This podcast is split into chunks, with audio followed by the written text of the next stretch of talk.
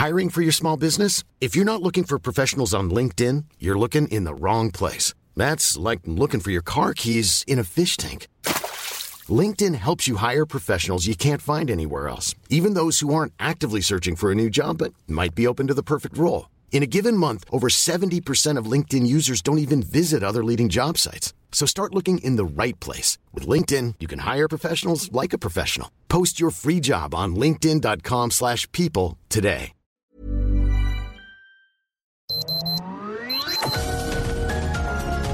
Heraldo Media Group presenta Sergio Sarmiento y Lupita Juárez. Información veraz y oportuna con un toque personal y humano. Por El Heraldo Radio, donde la H suena y ahora también se escucha.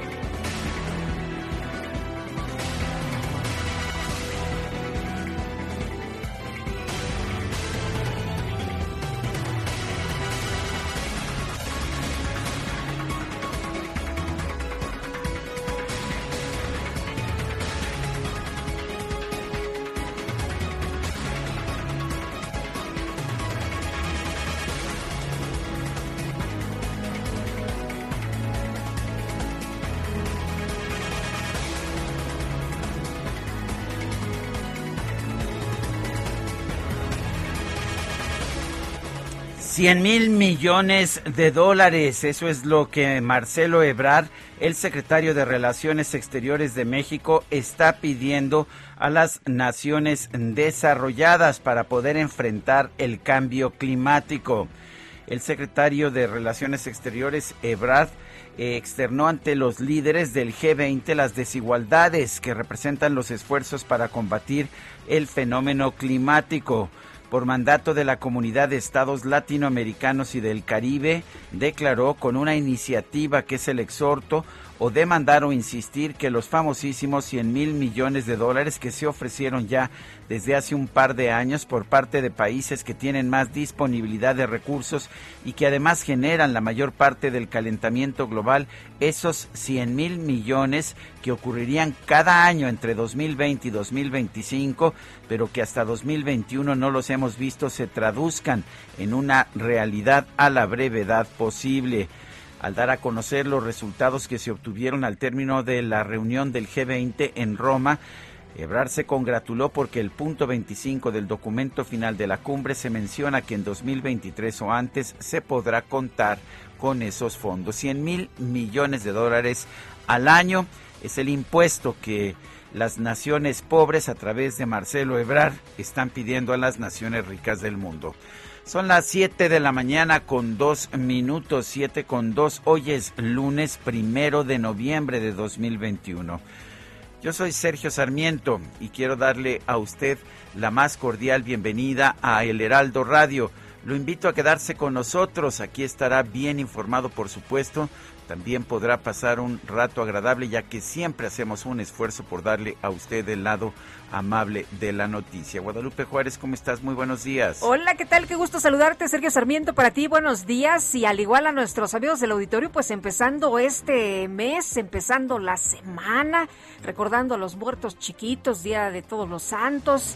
Eh, disfrutando una hora más con este nuevo horario que tenemos, horario de invierno, y leyendo declaraciones de lo que ha ocurrido en la reunión del grupo de pues eh, países también del G20 que anuncian el fin de la financiación internacional de las centrales eléctricas de carbón este año, lo escribía el presidente de Francia, Emmanuel Macron, decía, pues esto es histórico y aquí andamos. Y también, por supuesto, con información que tiene que ver con un accidente que se registró el día de ayer, una explosión pues de un ducto de Pemex que dejó un muerto y 54 casas dañadas en Puebla, ya 54 casas con pérdida total. El gobierno estatal confirmó el fallecimiento de una persona a causa de una serie de explosiones en la ciudad de Puebla originadas por una toma clandestina de gas LP. Si todavía hay robo de gas, todavía hay este Huachicoleo, al menos 50 viviendas quedaron completamente destruidas y hay alrededor de 15 personas hospitalizadas. Ayer escuchaba que hay cuatro personas que se reportan graves. Vamos a estar platicando precisamente esta mañana sobre el tema para saber cómo está la situación. Hay mil personas damnificadas, por cierto, si escuchó usted bien, mil personas damnificadas. El incidente sucedió en la avenida eh, Gasoducto, sí, esquina con Avenida Ferrocarril de la Junta Auxiliar de San Pablo en la capital de Puebla, alrededor de las 2.20 de la madrugada de este domingo. El presidente municipal de Puebla, Eduardo Rivera, confirmó que el siniestro se originó en un ducto de gas de Pemex. Una pipa estaba extrayendo el combustible y esto provocó el accidente, bueno, la tragedia. La mañana de ayer, el gobernador de Puebla dio una conferencia de prensa donde confirmó que la serie de detonaciones tuvo su origen en la extracción ilegal de gas LP. El resultado, el fallecimiento de una persona y la hospitalización de 15 más. El presidente, por cierto, el presidente Andrés Manuel López Obrador escribió ayer en su cuenta de Twitter sobre lo ocurrido y dijo que pues se mantendrán a salvo las personas desalojadas y, que se va a ayudar a quienes perdieron las viviendas. El presidente ya había dicho que ya no había huachicoleo. Él dijo que no, que ya se había, así como se terminó la corrupción ya en nuestro país, que ya se terminó el huachicoleo y todas estas cosas, pues vemos que sigue ocurriendo y con pérdida de vidas humanas, que es lo peor. Bueno, y ayer se llevó a cabo este, iba a decir como lo dicen ellos, el tradicional desfile de los muertos, sí, es una ¿El tradicional desde 2017? Es un desfile tradicional que viene de una película de James Bond, ya sabe usted, bueno, pues el tradicional desfile de muertos se llevó a cabo ayer este salió eh, salió desde el Zócalo y se dirigió hasta el Campo Marte duró aproximadamente unas dos horas. El gobierno de la Ciudad de México decidió organizar este evento debido a que el esquema de vacunación prácticamente ya está completado. Y efectivamente mucha gente sin cubrebocas, mucha gente sin sana distancia, mucha gente pues disfrutando la vida, pues porque ya no hay pandemia, ¿verdad? Eso es lo que aparentemente fue el mensaje. El secretario de Gobierno de la Ciudad de México, Martí Batres, anunció previo al desfile del Día de los Muertos que el uso de cubrebocas durante este evento sería obligatorio, solo que nadie nadie se ocupó de pues de aplicar esta medida. Dijo que se distribuiría gel antibacterial durante todo el tiempo que durara el evento pero debido a la cantidad de personas que acudieron a este acontecimiento se complicó la vigilancia sanitaria. También este fin de semana, pues dos rodadas motociclistas fueron bloqueos eh, muy agresivos por parte de, ¿qué le diré yo?, un centenar o doscientos motociclistas sobre el paseo de la Reforma pues que abiertamente circulaban sin placas, circulaban sin cascos, que hacían rugir motores, motores que no a los que se les había abierto el escape. La policía no hizo absolutamente nada. Esto dos noches consecutivas en el Paseo de la Reforma y bueno, hoy en la mañana amanece cerrado amanece cerrado el Paseo de la Reforma de la Ciudad de México. Son las 7 de la mañana con 8 minutos.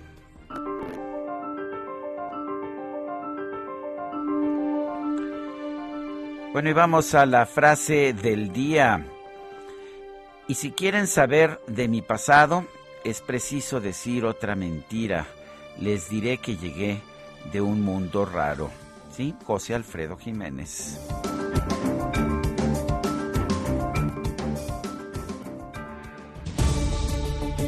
Y las preguntas, ayer preguntábamos temprano, no ayer, perdón, el viernes pasado preguntábamos temprano, ¿quién debe controlar la producción y distribución de electricidad? El Estado nos dijo 11.8%, el mercado 84.1%, no sabemos 4%. Recibimos 5.331 participaciones y esta mañana ya coloqué en mi cuenta personal de Twitter arroba Sergio Sarmiento la siguiente pregunta.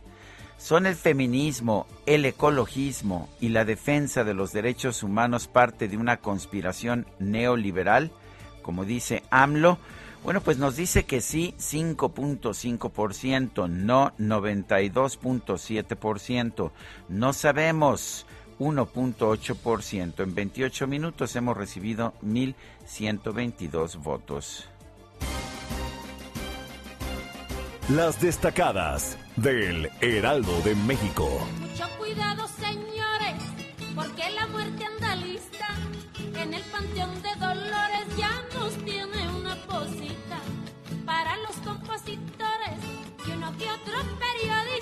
Muy bien. Licenciados y doctores, todos estos. Ay, también para los ay, periodistas. ay, también para los peri- Qué bueno, ¿no? Que tengamos ahí nuestro lugarcito. Allá. Sí, sí, sí. Y vámonos con Itzel González y las destacadas esta mañana. Itzel, ¿cómo estás? Muy buenos días. Más vale tener reserva, ¿no? Así es, muy buenos días Lupita, Sergio, queridos destacalovers, arrancamos noviembre celebrando por supuesto nuestras tradiciones, primero de noviembre, Día de Todos los Santos, mañana Día de los Fieles Difuntos y nosotros por supuesto en vivo con las noticias, con lo importante, lo destacado esta mañana, así que no nos esperamos más y comenzamos con las destacadas del Heraldo de México.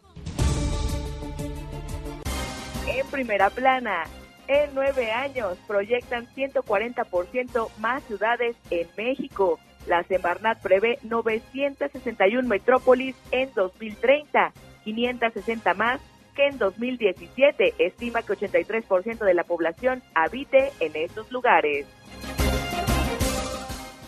País, cambio climático, exhorta a ricos a liberar 100 mil millones de dólares. Marcelo Ebrard llama a ser solidarios para que países en desarrollo cumplan sus metas. Ciudad de México celebra la vida. La muerte tuvo su día de carnaval. Un millón de personas acudió al desfile de Día de Muertos para recordar, entre otros, a los fallecidos durante la pandemia. Estados, Michoacán, desalojan a maestros. Después de casi 90 días de bloqueos, liberan vías del tren. Orbe, Japón, Joker Nippon ataca a gente en el metro. 17 personas resultaron heridas. El agresor quiere ser sentenciado a muerte.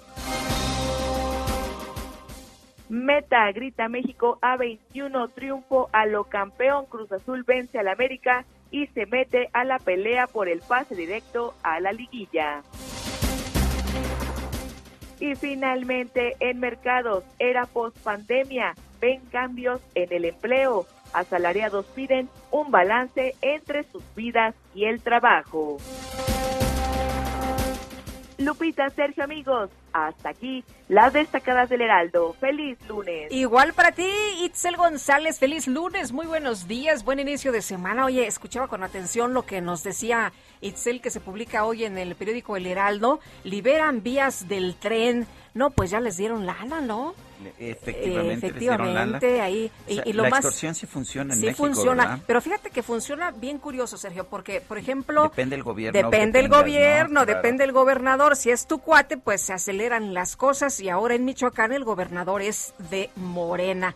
Así que, bueno, pues ahí está. Ojalá que funcione, ¿no? Ojalá que no se vean afectadas pues ni las empresas ni las personas que son consumidores ni que son receptores de algunos bienes. Así está la situación por allá en Michoacán. ¿Y qué hora es? Son las 7 con 13 minutos. Es momento de ir a un resumen de la información más importante de este lunes primero de noviembre de 2021. En Roma, Italia, este fin de semana se llevó a cabo la cumbre de líderes del G20. Se aprobó una declaración final con la que se pide adoptar una acción significativa y efectiva para limitar el calentamiento global a 1.5 grados.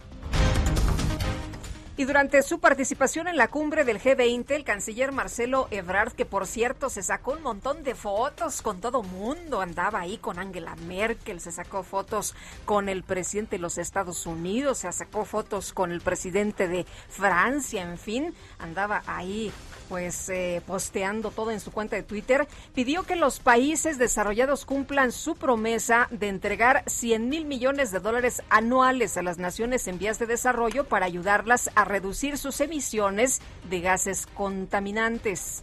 que a partir de cuando mucho 2025 2023 se van a poder contar con esos fondos. Qué bueno que así sea. Y reiterar la importancia de, este, de esta decisión de que se traduzca en un ejercicio de justicia, de un compromiso proporcional de los países. México está en la mejor disposición de participar, por supuesto, como lo hemos hecho en el pasado, pero es muy importante que tengamos claro que esto significa que los países en una situación más difícil van a tener una mano solidaria del G20 para poder cumplir sus metas. Bueno, pues 100 mil millones de dólares dicen que en 2023, yo no sé por qué pienso que políticamente va a ser muy difícil que los países ricos pues simple y sencillamente regalen 100 mil millones de dólares al año a los países pobres. El canciller Ebrard consideró importante analizar la migración ilegal como un tema de preocupación ante el incremento de esta práctica durante la pandemia de COVID-19 se propuso incluir el tema de la migración como uno de los focos de atención del G20, de inversión en las zonas en donde tenemos más migración forzada por la pobreza, y pensamos que esto es alentador y es muy importante. Ahí tuvimos el apoyo de Turquía, de Alemania y de España principalmente. Bueno, el canciller Ebrard también pidió impulsar el reconocimiento universal de las vacunas contra el COVID-19 a través de la Organización Mundial de la Salud. Presumió también una foto con Tedros Adhanom Ghebreyesus de la OMS. Una gran escasez de vacunas y todavía ustedes hoy ven por país hay una gran diferencia en los eh, promedios de vacunación a eso se agregaría otra injusticia, que es decir, ah, bueno, tú no tuviste accesibilidad a algunas vacunas, pues, a la que tuviste accesibilidad a otras, pero esas no las reconozco. Entonces, la pregunta es si vamos a tener una política diferenciada, distinta a la de la Organización Mundial de la Salud, entonces, ¿para qué tenemos a la Organización Mundial de la Salud analizando vacunas? Mejor que cada país determine cuáles sí y cuáles no. Los ministros de Finanzas y Salud del G20 acordaron tomar medidas para garantizar que el 70% de la población mundial esté vacunada contra el COVID-19 para mediados de 2022. Este domingo comenzó oficialmente la cumbre climática de Naciones Unidas en Glasgow, Reino Unido, con representantes de cerca de 200 países a fin de discutir las acciones globales necesarias para combatir el calentamiento global. El Departamento de Seguridad Interna de los Estados Unidos publicó los lineamientos de la reapertura de sus fronteras terrestres con México y Canadá para viajes no esenciales. Confirmó que los adultos extranjeros deben comprobar que cuentan con su esquema completo de vacunación contra el COVID-19. El Instituto Nacional de Migración informó que por sugerencia de sus líderes, las mujeres embarazadas y niños que participan en la nueva caravana migrante rechazaron recibir visas humanitarias. El Consejo Político Nacional del PRI rechazó dar permiso al exgobernador de Sinaloa, Quirino Ordaz, para que asuma el cargo de embajador de México en España por invitación del presidente López Obrador. Y el coordinador de Morena en el Senado, Ricardo Monreal, rechazó que vaya a haber un rompimiento con el canciller Marcelo Ebrard y con la jefa de gobierno de la Ciudad de México, Claudia Sheinbaum, durante la contienda por la candidatura presidencial de su partido. ¿A poco ya empezaron las campañas? Pues parece. Alianza es mi amigo. alianza con Marcelo. Probablemente los tres hagamos alianza. Claudia, Marcelo y yo, porque son por el bien del país, por Morena, para mantener la unidad. Pero Marcelo es mi amigo, Marcelo es un buen funcionario, quizás el mejor que tiene el presidente, y Claudia es buena gobernadora de la Ciudad de México, así es de que no hay Marcelo cree que ya le toca a él. Marcelo, él sabe que vamos a estar juntos, junto con Claudia, y que la gente decida. Marcelo es mi amigo y Claudia es una buena gobernadora. El Instituto Nacional Electoral informó que este lunes comienza la recolección de firmas para solicitar la consulta de revocación de mandato del presidente López Obrador. Y la morenista Marina del Pilar Ávila rindió protesta como gobernadora constitucional de Baja California. El gobernador saliente Jaime Bonilla decidió no acudir a la ceremonia, pero parece que se va a integrar al gobierno del presidente López Obrador. El senador con licencia Rubén Rocha Moya rindió protesta como gobernador constitucional de Sinaloa ante el Congreso del Estado. Y el diputado local Pedro Carrizales, conocido como el Mijis, fue localizado por elementos de la Guardia Nacional en la región sureste de San Luis Potosí, luego de que se había reportado como desaparecido. Agentes de la Fiscalía General de la Ciudad de México detuvieron a dos personas presuntamente relacionadas con el homicidio del exdiputado del PAN Fernando Palma González ocurrido en febrero de 2020. El colectivo Madres Buscadoras de Sonora denunció que una de sus integrantes, identificada como Leticia Álvarez, fue encontrada con vida. Tenía golpes, esto luego de que un grupo de hombres armados la privó de su libertad allá en Sonora. La liberaron, la encontraron con vida y no se podrá usted imaginar el alivio para muchas mujeres de este país que la hubieran liberado y que esté bien golpeada. Golpeada, pero está viva, Sergio, viva después de que la secuestraron. Este domingo murió el fotoperiodista Alfredo Cardoso Echeverría, quien el viernes pasado fue atacado a balazos cuando se encontraba en el domicilio en la ciudad de Acapulco, Guerrero. Y en Puebla este fin de semana se registró una explosión ocasionada por una toma clandestina de gas LP. Se reportó la muerte de una persona, hay cuatro graves y 15 heridos. Elementos de la Guardia Nacional y de la Policía Estatal de Michoacán liberaron las vías férreas de Uruapan y Pátzcuaro que mantuvieron bloqueadas por más de 90 días. Los integrantes de la Coordinadora Nacional de Trabajadores de la Educación trascendió pues que se les dio dinero, mucho dinero, más de mil millones de pesos. No, pues con dinero si se quitan. Y el gobierno de Sinaloa realizó este fin de semana un operativo policial para sancionar el uso de disfraces de Halloween con armas de juguete, sangre falsa o que hicieran apología del delito. La Secretaría de Seguridad Ciudadana de la Ciudad de México informó que por lo menos un millón de personas acudió este domingo al desfile del Día de Muertos sobre Paseo de la Reforma. El gobierno de la Ciudad de México anunció que los días 1 y 2 de noviembre se van a suspender las operaciones de los macro kioscos para la toma de pruebas de COVID-19 para que usted lo tome en cuenta, tome nota. Gobierno de Nuevo León informó que este lunes va a comenzar la vacunación contra COVID-19 para menores de edad con comorbilidades. Y la Secretaría de Salud Federal informó que este domingo, escuche usted, todavía hay pandemia, ¿eh? Todavía hay contagios y todavía hay muertos. 89 muertos por COVID-19 en todo el país. La cifra acumulada subió a 288.365 decesos. La Administración de Medicamentos y Alimentos de los Estados Unidos autorizó el uso de la vacuna contra el COVID-19 de la farmacéutica Pfizer para niños de entre 5 y 8 y 11 años, 5 y 11. Y la farmacéutica Moderna informó que las autoridades sanitarias de los Estados Unidos retrasaron la aprobación de su vacuna contra el COVID-19 en adolescentes a fin de tener más tiempo para evaluar el riesgo potencial de desarrollar miocarditis. La policía de Texas informó que este fin de semana se registró un tiroteo en una fiesta de Halloween con un saldo de una persona muerta y nueve heridos. Oye, y en Japón, qué locura, un hombre de 24 años disfrazado del Joker realizó un ataque con cuchillo en una línea del tren de Tokio, dejando 17 personas heridas. Él pues estaba sentado ahí nada más esperando que lo detuvieran y él mismo declaró que quería matar a dos personas para que le dieran la pena de muerte. Mientras tanto, allá en la Serie Mundial, los Astros de Houston vinieron de atrás, iban perdiendo 4-0 desde la primera entrada, después de un Grand Slam de los Bravos de Atlanta. Bueno, pues se repusieron de ese 4-0 para triunfar por nueve carreras contra cinco y mandar a la serie de regreso a Houston. El ganador del partido fue el mexicano José Urquidi, con una sola entrada lanzada, pero fue suficiente. ¿Y qué tal el foot? Con un gol de penalti en tiempo de compensación, la máquina de Cruz Azul venció a las Águilas del América por marcador de 2-1. ¿Se lo repito? Sí. el Cruz Azul venció al América. Son las 7 con 24.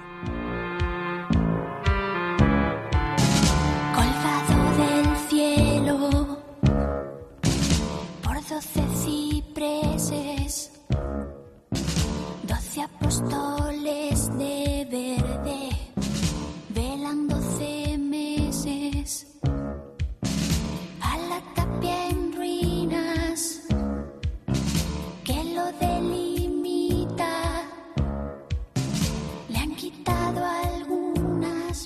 Bueno, pues te parece que escuchemos música, música un poco mortuaria para este día, mi querida Guadalupe. Pues me parece muy bien, Sergio. ¿Te parece que empecemos con esta? No es serio este cementerio, Qué ¿no? Bueno, no, no, hay que ir a uno, hay que escoger uno de esos. Que no sea serio. Que no sea serio. Que sea de mucha risa. Sí, hombre. Por favor, él, él dice el Kike que él nos acompaña. Bueno, pues no es serio este cementerio. Regresamos en un momento más. Es mecánico.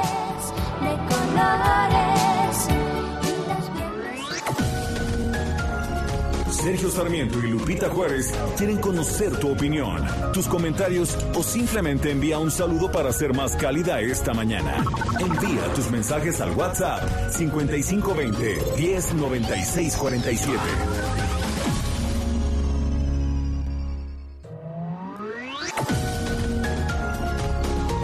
Continuamos con Sergio Sarmiento y Lupita Juárez por El Heraldo Radio.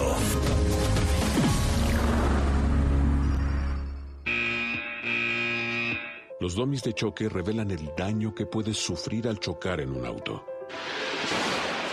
Reciben impacto tras impacto para evaluar qué autos nos protegen mejor. Solo los domis resisten choques. Tu familia no.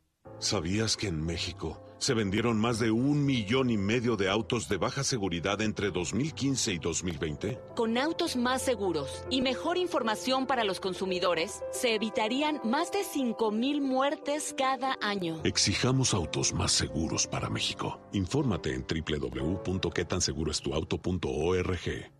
El Día de Todos los Santos es una solemnidad religiosa que se celebra todos los años el primero de noviembre. La festividad se origina en el siglo IV con la persecución a los cristianos. El emperador romano Diocleciano y su Augusto Maximiano organizaron en el 303 la Gran Persecución, la cual consistió en una serie de edictos en las que se abolieron todos los derechos legales de los cristianos y todas las prácticas relacionadas a la religión, por lo que todos los que profesaban la fe fueron perseguidos y martirizados. El número de mártires que fueron torturados y asesinados fue creciendo en tal magnitud que obligó a la Iglesia a seleccionar un día para recordar todas estas muertes y su significado para la institución católica. La festividad de Todos los Santos, por ejemplo, es una celebración religiosa originaria de la Iglesia católica. En cambio, el Día de Muertos tiene origen en las culturas prehispánicas que convivieron en el territorio mesoamericano. El Día de Todos los Santos es un recordatorio a todos aquellos santos y mártires que entregaron su vida por la fe cristiana.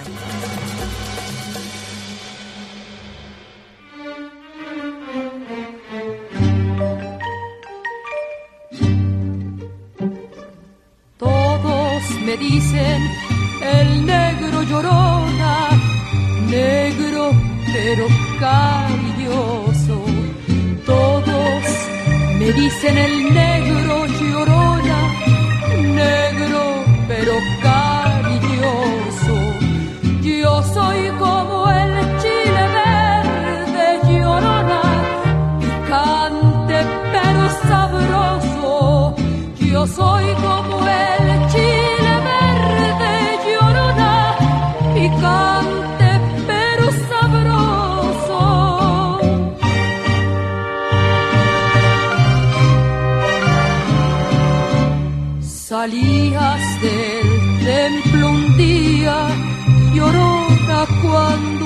Pues seguimos escuchando música para este día de muertos o estos días de muertos.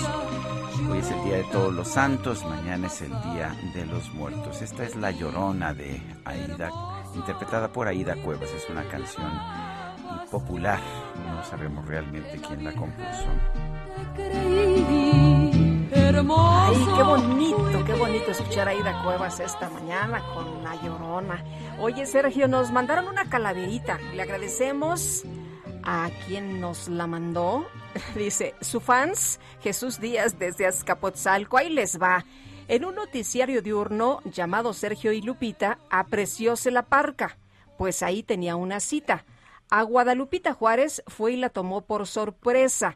De certero guadañazo a la pobre dejó tiesa. Y fue por Sergio enseguida, díjole sin miramientos, está usted en jaque mate, querido señor Sarmiento.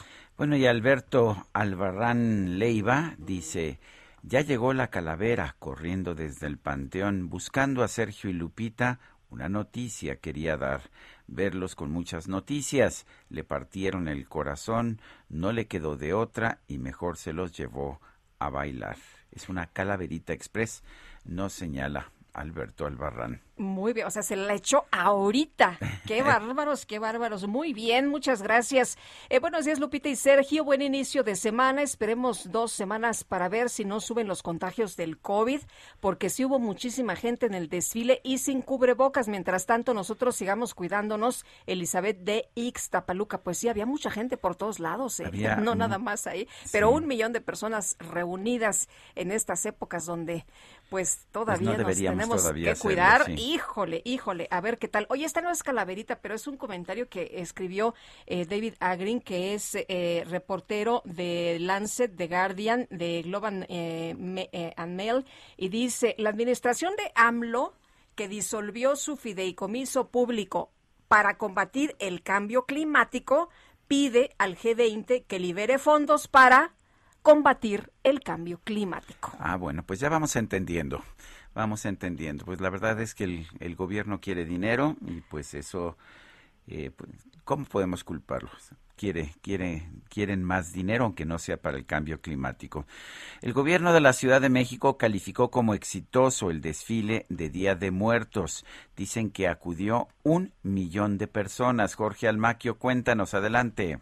Gracias, Sergio Lupita, amigos. Así es, todo un éxito cultural de convivencia ciudadana, reconstrucción del tejido social y reactivación económica resultó el desfile internacional del Día de Muertos 2021, celebrando la vida, que se llevó a cabo este domingo en la Ciudad de México y al que acudieron un millón de personas. En un reporte final, la Secretaría de Gobierno indicó que el recorrido de 8.7 kilómetros que partió del Zócalo Capitalino y concluyó en Campo Marte transcurrió sin incidentes ni contratiempos. Previo a las 12 horas, el canto de la Llorona inundó la plaza de la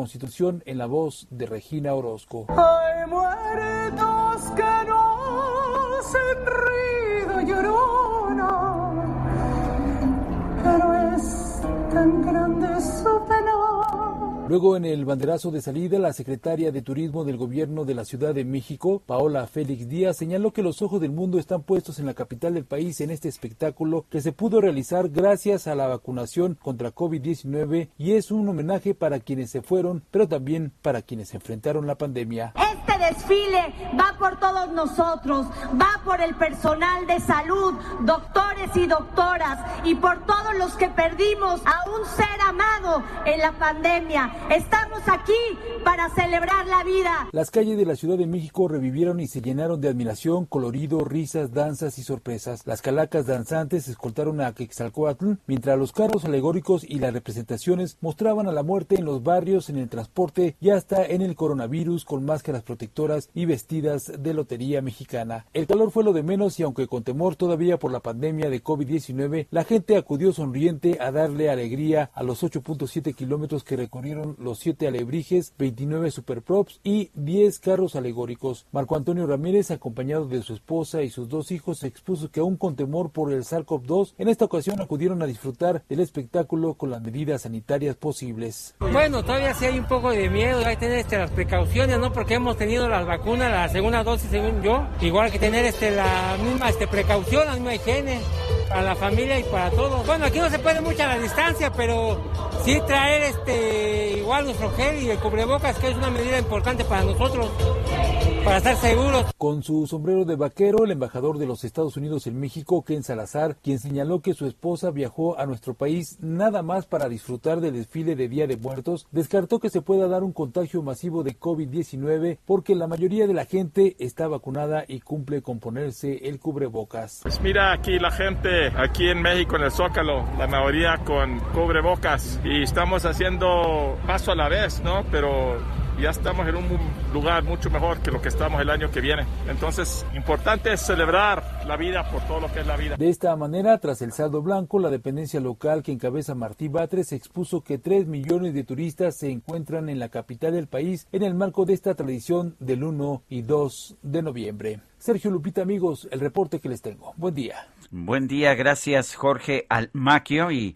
la Secretaría de Seguridad Ciudadana de la Ciudad de México señala que está cerrada la circulación en carriles centrales de Paseo de la Reforma en ambos sentidos entre Lieja y el Ángel de la Independencia por logística, por logística se mantiene cerrado pues desde ayer el paseo de la reforma. Bueno, y la Secretaría de Gobierno de la Ciudad de México informó que esperan una afluencia de 1.5 millones de visitantes a los panteones capitalinos, un mundo de gente, hay que pues extremar las precauciones, ya sabemos que nos gusta ir en bola, nos gusta ir en familia, pero pues hay que seguirnos cuidando. Carlos Navarro, cuéntanos. Buenos días, Sergio Lupita. Les saludo con gusto a ustedes el auditorio y comentarles que por el Día de Muertos en los 120 panteones civiles de la Ciudad de México se espera una afluencia de 1.5 millones de visitantes entre el 31 de octubre y 2 de noviembre, informó la Secretaría de Gobierno local.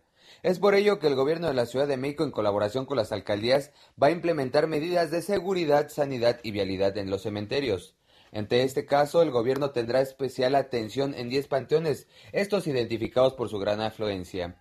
Se trata de San Andrés Mixquic, San Francisco Tlaltenco, Civil de Dolores, Civil de San Nicolás Tolentino, San Lorenzo Tezonco, San Lorenzo Vecinal, el Panteón Francés, el de San Fernando, San Isidro y el del Tepeyac. Además, la Secretaría de Seguridad Ciudadana de la Ciudad de México implementó un operativo preventivo de vigilancia y control de tránsito en las inmediaciones de los panteones con el despliegue de 7.400 uniformados, apoyados por 1.319 vehículos oficiales, entre ellos motopatrullas, ambulancias y un helicóptero de los cóndores.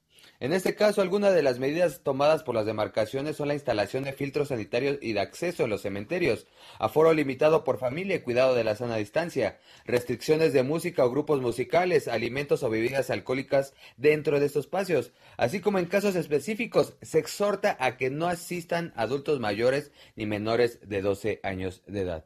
Sergio Lupita, la información que les tengo. Muchas gracias, Carlos. Muy buenos días.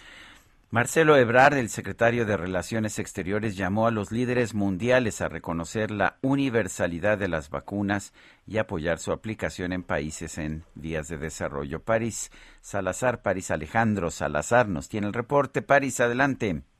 Buenos días, Sergio Lupita, amigas, amigos de El Heraldo y es que México propuso a los líderes del G20 a la comunidad internacional reconozca las vacunas contra el COVID-19 aprobadas por la Organización Mundial de la Salud sin condicionamiento de ningún tipo. En Roma, Italia, durante la primera sesión de la cumbre del G20 sobre economía global y salud global, el secretario de Relaciones Exteriores, Marcelo Ebrard, hizo un llamado a los líderes mundiales al reconocimiento universal de las vacunas contra el COVID-19. Expuso los esfuerzos de México y América Latina para avanzar en la vacunación de sus poblaciones, así como la producción propia de las vacunas para evitar la dependencia de otras regiones. Marcelo Ebrard transmitió a los líderes los saludos del presidente Andrés Manuel López Obrador y compartió el llamado reconocimiento universal de las vacunas en todo el mundo. Solicitó a los líderes del G20 apoyar la vacunación en países en vías de desarrollo, donde los porcentajes de inmunización son bajos por la dificultad de acceso a las vacunas. En esta sesión, Marcelo Ebrard señaló que se debe impulsar las vacunas sean consideradas como bienes públicos globales y reconocer la competencia de la OMS como la autoridad certificada que puede certificar las vacunas, ya que la discriminación que existe pone en riesgo la recuperación económica y la eficacia de mecanismos como la plataforma COVAX para la distribución de las vacunas. Sergio Lupita, esa información. París, gracias por esta información.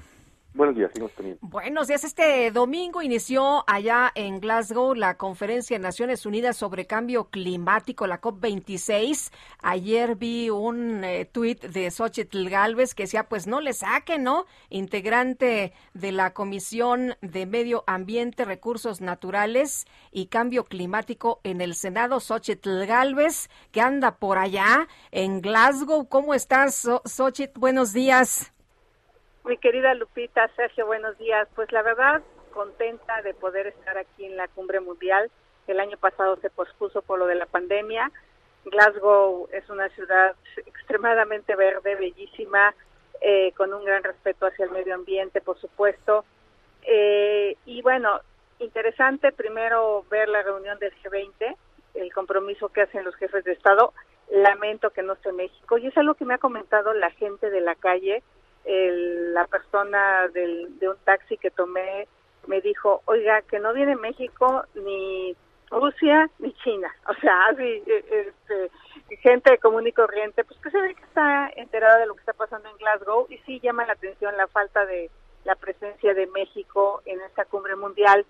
Y bueno, luego pues ya ver ahí las declaraciones de Marcelo Ebrard, pues donde reclama este fondo de 100 mil millones de dólares pues cuando en México desaparecimos el fondo, el fideicomiso, el fideicomiso ¿no? el cambio climático. Entonces, muy, muy curioso cómo protestas a nivel internacional y a nivel local no haces lo propio.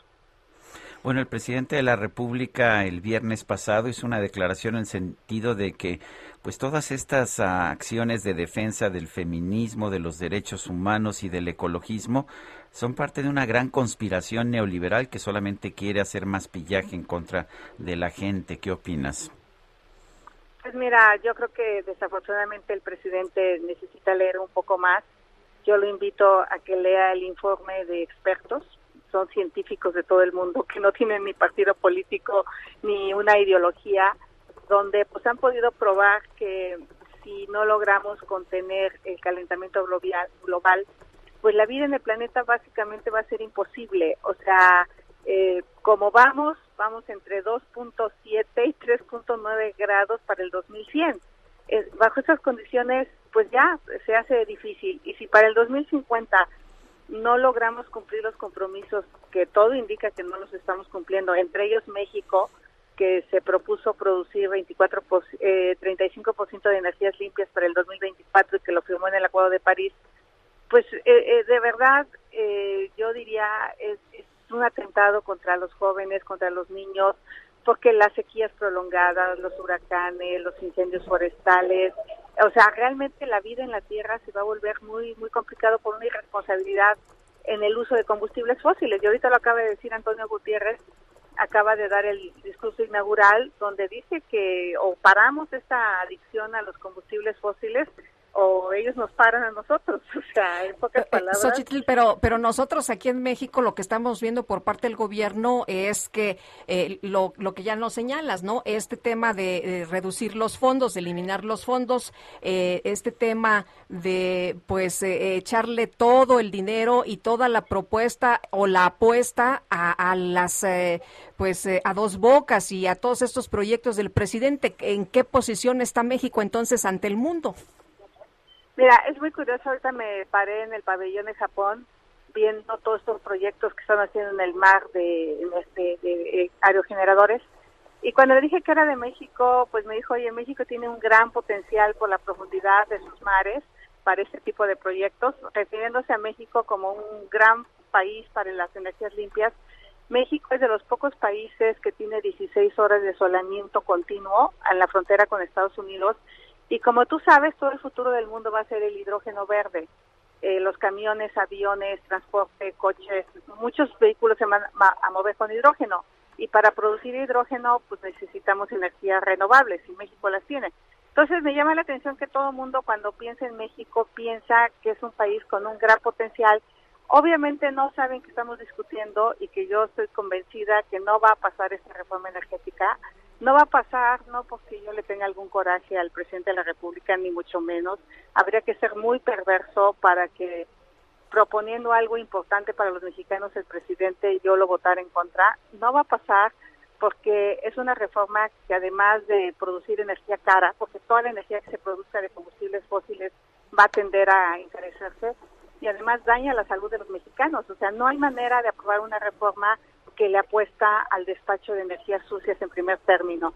O sea, esta pesadilla va a terminar en tres años y México tendrá que regresar al camino de, la sustentabilidad y de la generación de energías limpias. Bueno, pues Xochitl, estaremos al pendiente de, de lo que ocurre allá. ¿Cómo está el ambiente? ¿Cómo lo ves en términos generales? Pues mira, ahorita está aquí el presidente Biden. Sí fue muy complicado entrar en la mañana. Hay pues todo un protocolo de seguridad que ya te imaginarás. Yo me estoy moviendo en bicicleta porque es muy difícil moverte de otra manera, pero el ambiente, mucha seguridad, pero la gente tiene como esperanza de que estos líderes del mundo, la presencia de Biden tiene muy esperanzados. Qué lástima que no vino, no pudo llegar aquí con su paquete de reformas. Los demócratas no se pudieron poner de acuerdo. Pero me llama la atención, por ejemplo, que México protesta que se van a financiar autos y eh, autos eléctricos eh, fabricados en Estados Unidos y entonces México está protestando, ¿no? Porque pues viola el TECMEC y bueno, pues obviamente nosotros violamos el TECMEC, este, eh, no de alguna manera respetando las inversiones que han hecho eh, muchos otros países en energías limpias. Entonces hay hay buen ánimo con la presencia de tantos jefes de Estado Macron, Trudeau, son gente que trae un portafolio de buenas noticias. O sea, yo lo que siento es que muy pronto van a empezar a anunciarse aranceles a países que no hagan compromisos claros como China. China va a ser uno de los más afectados y México podría ser un gran receptor de muchas inversiones si le apostara a las energías limpias, porque las empresas CRE, que por cierto están aquí muy activas, se han comprometido a solo fabricar con energías limpias. Entonces, este, pues yo yo espero que haya muy buenas noticias y que de alguna manera acabe contagiando a México de que rectifiquemos el camino. Xochitl Galvez, senadora, integrante de la Comisión de Medio Ambiente, gracias por tomar nuestra llamada. No, y decirte, Sergio, que hace 30 años que tengo esta causa. O sea, no es una causa que, Me consta. ayer. ya nos conocemos hace mucho. Fuerte abrazo, Xochitl. Gracias. Y bueno, también el subsecretario de Hacienda, Gabriel Llorio, está allá en la COP26, dice la Hacienda México, dice en un mensaje de Twitter, estará en la COP26 participando en los acuerdos para la Agenda Global de Finanzas Sostenibles, financiamiento climático y el diseño de implementación de mecanismos financieros y de revelación de precios para el cambio climático. 7,50. En Soriana, recordarlos es tradición. Seis piezas de pan de muerto a 73 pesos. O chocolate y barra de 540 gramos a 60 pesos. Y leche al pura o Santa Clara de un litro, 3 por 63 pesos. Soriana, la de todos los mexicanos. A noviembre 1, aplican restricciones. Aplica en Hiper y Super. Bueno, pues qué bueno que todavía no empieza la campaña presidencial porque Ricardo Monreal, el líder de Morena en el Senado, dijo que pues que él, él le gana al canciller Marcelo Ebrard, su amigo, y a la jefa de gobierno de la Ciudad de México, Claudia Sheinbaum. Misael Zavala, cuéntanos. Buenos días, Sergio. Efectivamente, como bien lo comentas, en una entrevista previa a la toma de protesta del nuevo gobernador de Sinaloa, Rubén Rocha Moya, el coordinador parlamentario de Morena en el Senado, Ricardo Monreal, reiteró que luchará dentro de Morena por la candidatura presidencial para el año 2024. Además, adelantó que por el momento son tres los aspirantes que él eh, pues está previendo en estos momentos. Además de él, el eh, secretario de Relaciones Exteriores, Marcelo Ebrard, y también la jefa de gobierno, Claudia Sheinbaum. Confió incluso Monreal en ganar la contienda interna y ser el candidato presidencial de Morena ante posible ante estos dos posibles contendientes, tanto el canciller Marcelo Ebrard como eh, la jefa de gobierno. Incluso Monreal, eh, senador por Zacatecas, afirmó que al norte del país le toca ya tener a un presidente, ya que por varias décadas esta región del país no tiene un titular del Ejecutivo Federal. El legislador zacatecano insistió en que sean elecciones primarias, Sergio, el método por el cual Morena defina su candidato presidencial para dentro de tres años. Eh, dijo que las elecciones primarias deben de empujarse con unidad, que eh, no dividan y que unan más a, Morena eh, de cara a las elecciones del año 2024. Incluso pidió a los morenistas que no excluyan, tampoco que eh, los que, que no haya rupturas, sino que haya una incorporación de todos los aspirantes a este proceso de, de los próximos años. incluso sostuvo que va a ser una contienda respetuosa, y eh, que, bueno, reiteró, les va a ganar a los dos eh, posibles aspirantes hasta este momento, Marcelo Ebrard y Claudia Sheinbaum. Hasta aquí mi reporte, Sergio. Muy bien, gracias, Misael. Gracias, buenos días. En Soriana, recordarlos es tradición. Seis piezas de pan de muerto a 73 pesos. O chocolate y barra de 540 gramos a 60 pesos. Y leche al pura o Santa Clara de un litro, 3 por 63 pesos. Soriana, la de todos los mexicanos. A noviembre 1, aplican restricciones. Aplica en Hiper y Super. Bueno, el senador Monreal que pide otro método, pero pues sí ya sabe que les gustan las encuestas, ¿no? Para definir a los candidatos. Y por otra parte, por mayoría de votos, el Consejo Político Nacional del PRI rechazó este domingo la solicitud de permiso del exgobernador de Sinaloa, Quirino Ordaz, para colaborar con el gobierno federal de Morena. Y Elia Castillo, cuéntanos, buenos días. Muy buenos días, Sergio Lupita, lo saludo con gusto. Así es, ayer por mayoría de votos, como bien comentas, pues el Consejo Político Nacional del PRI negó esta solicitud del ahora exgobernador de Sinaloa.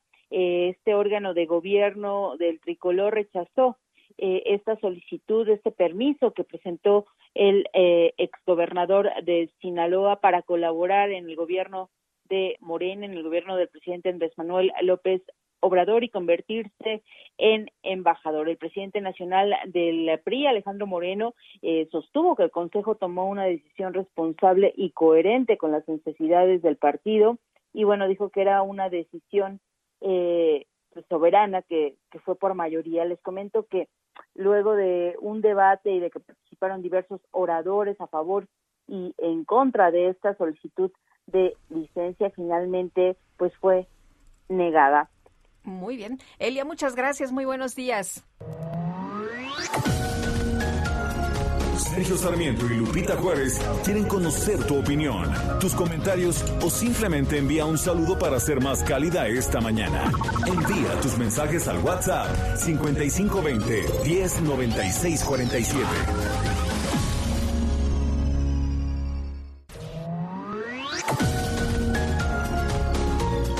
Continuamos con Sergio Sarmiento y Lupita Juárez por El Heraldo Radio. Si no actuamos ya, uno de cada dos niños mexicanos va a desarrollar diabetes a lo largo de su vida. Nuestros niños son de los mayores consumidores de comida chatarra en el mundo y tienen uno de los índices más altos de obesidad. Como mamás y papás es imposible competir con la comida chatarra en las escuelas y con su publicidad multimillonaria. Saquen ya la comida chatarra de las escuelas y prohíban su publicidad a la infancia. Nuestros, niños son primero. Alianza por la Salud Alimentaria.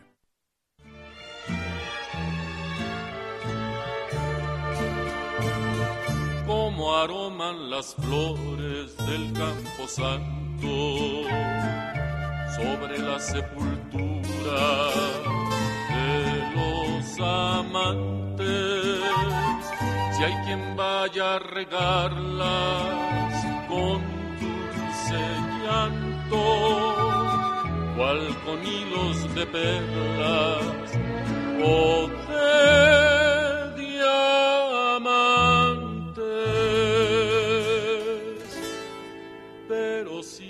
Que mueren, mueren de amores y nadie va a regarlas. Seguimos escuchando música de muertos. Las flores del Camposanto interpreta Oscar Chávez. Uno de tus favoritos. Uno de Guadalupe. mis favoritos, por supuesto, con este bozarrón. sepulturas del campo gracias por sus calaveritas. Esta es de Lidia Preciado. Nos dice, estaban Sergio y Lupita pidiendo calaverita cuando llegó la Catrina a sus dulces confiscar. Itzel les dijo, Itzel González les dijo, ya fue viernes y quincena. No hagas eso, huesuda, que somos fifís y aspiracionistas. Y para rematar, algunos de la UNAM. La señora del sombrero se retiró ante esta acepción y dejó que el chef Arechiga le cocinara un montón. La calavera se retiró a su tumba diciendo con gran temor, me voy corriendo asustada de la cuarta transformación. Bueno, pues es Lidia Preciado quien nos, nos comparte gracias, esta calaverita. Dice otra persona, eh, Patricia, excelente día, inicio de mes y cambio de horario. Saludos afectuosos desde Tequisquiapan a ustedes y a todo el equipo de trabajo, como siempre. Pues muchas gracias a, a toda la, la gente que nos escucha. Son las 8 de la mañana con tres minutos, 8 con tres. El pronóstico del tiempo. Sergio Sarmiento y Lupita Juárez. Berenice Peláez, cuéntanos cómo va a estar el clima en los próximos días, en estos días de muertos. ¿Cómo estás? Qué gusto saludarte. Qué gusto saludarlos, Lupita y Sergio, y también a todo el auditorio que nos escucha. Y les informo que este día un canal de baja presión que se extiende sobre el occidente y el centro de la República Mexicana, aunado a la entrada de humedad del Océano Pacífico y del Golfo de México, van a originar lluvias puntuales fuertes en los estados de Michoacán y Guerrero y lluvias con intervalos de chubascos en Jalisco, Colima, Puebla, Veracruz, Oaxaca y Chiapas. Estas lluvias podrían estar acompañadas de descargas eléctricas y caída de granizo. Respecto al viento, se presentarán rachas de 60 a 70 kilómetros por hora en el Istmo y Golfo de Tehuantepec y de 50 a 60 kilómetros por hora en Coahuila, Nuevo León y Tamaulipas. Por otro lado, va a continuar el cielo con nubosidad escasa y sin lluvias sobre entidades del noroeste, norte y noreste del territorio nacional, pero hay que estar atentos porque tendremos ambiente matutino frío con heladas en el noroeste de México y en la mesa central y muy frío con heladas matutinas en zonas altas de la mesa del norte. Finalmente, para el Valle de México, Lupita y Sergio, este día tendremos cielo con nubosidad dispersa durante la mañana, incremento de la nubosidad con lluvias e intervalos de chubascos ya hacia la tarde, los que podrían estar acompañados de descargas eléctricas. Esperamos una temperatura máxima para este día en la Ciudad de México de 23 a 25 grados Celsius y para la capital del Estado de México de 19 a 21 grados Celsius. Hasta aquí el reporte de tiempo. Regreso con ustedes. Muchas gracias. Muy buenos días, Berenice. Buenos días. Bueno, hace unos días el juez de control del Centro de Justicia Federal del Reclusorio Sur de la Ciudad de México, Ganter Alejandro Villar Ceballos, decidió mantener la prisión eh, preventiva justificada impuesta a Rosario Robles, la ex titular de la Secretaría de Desarrollo Social. Sí, eh, esta medida se llama prisión justificada porque la ley no lo ordena. En ese caso sería prisión preventiva oficiosa. Pero el juez decidió, como lo había decidido anteriormente el juez. Ah, eh, el juez ah, sobrino de Dolores Padierna, el juez ah, Delgadillo, ¿verdad? Delgadillo Padierna, eh, decidió que eh, hay riesgo de que Rosario Robles se pueda dar a la fuga. Guadalupe Juárez y Sergio Sarmiento conversamos por vía telefónica con Rosario Robles, la ex titular de la Sede Sol. Esta es la conversación que tuvimos. Estamos conversando con Rosario Robles, exsecretaria de Desarrollo Social y exsecretaria de Desarrollo Agrario, Territorial y Urbano del Gobierno de la República. Rosario, gracias, gracias por hacer esta llamada. Yo sé que es muy complicado. La primera pregunta que te quiero hacer es, ¿representa realmente un riesgo de fuga? Porque eso es lo que están diciendo los jueces que se niegan a darte la libertad provisional para enfrentar tu juicio en libertad. ¿Sí representas un riesgo de fuga? Pues efectivamente, este, ese es el argumento que han planteado los jueces, los jueces de control, porque es muy importante señalar que en el amparo, tanto el juez de distrito como los magistrados consideraron que los argumentos que se habían esgrimido eh, no tenían un fundamento. Y si bien le dieron plena jurisdicción al juez para decidir, también le pusieron límites y lineamientos que desbarataban muchos de estos argumentos que ellos han señalado. Obviamente, si yo me hubiera querido fugar, eso no me hubiera presentado. Yo estaba fuera del país. Cuando me enteré, porque a mí nunca ninguna autoridad, eso es lo correcto y este es un procedimiento adecuado, me informó que hubiese una denuncia en contra de mí y me informó que había una carpeta de investigación a la que pudiera yo tener acceso para presentar pruebas antes de que hubiera alguna imputación. Y simplemente yo estando en el extranjero me llegó a mi casa el citatorio y eh, me presenté, me regresé, que yo no hubiera querido presentarme, si yo me hubiera querido fogar, pues me hubiera eh, quedado ya fuera del país y andar a salto de mata, como anduvieron algunos, este, sin embargo no, porque yo dije, yo tengo la, la conciencia tranquila, el que nada debe, nada teme, y yo me voy a presentar para demostrar mi inocencia. Pero evidentemente, como lo dije desde el principio, quiero hacerlo en libertad porque ese es mi derecho, porque eso me permite defenderme más adecuadamente y porque además el delito del que se me acusa no implica una prisión preventiva, es un delito no mayor.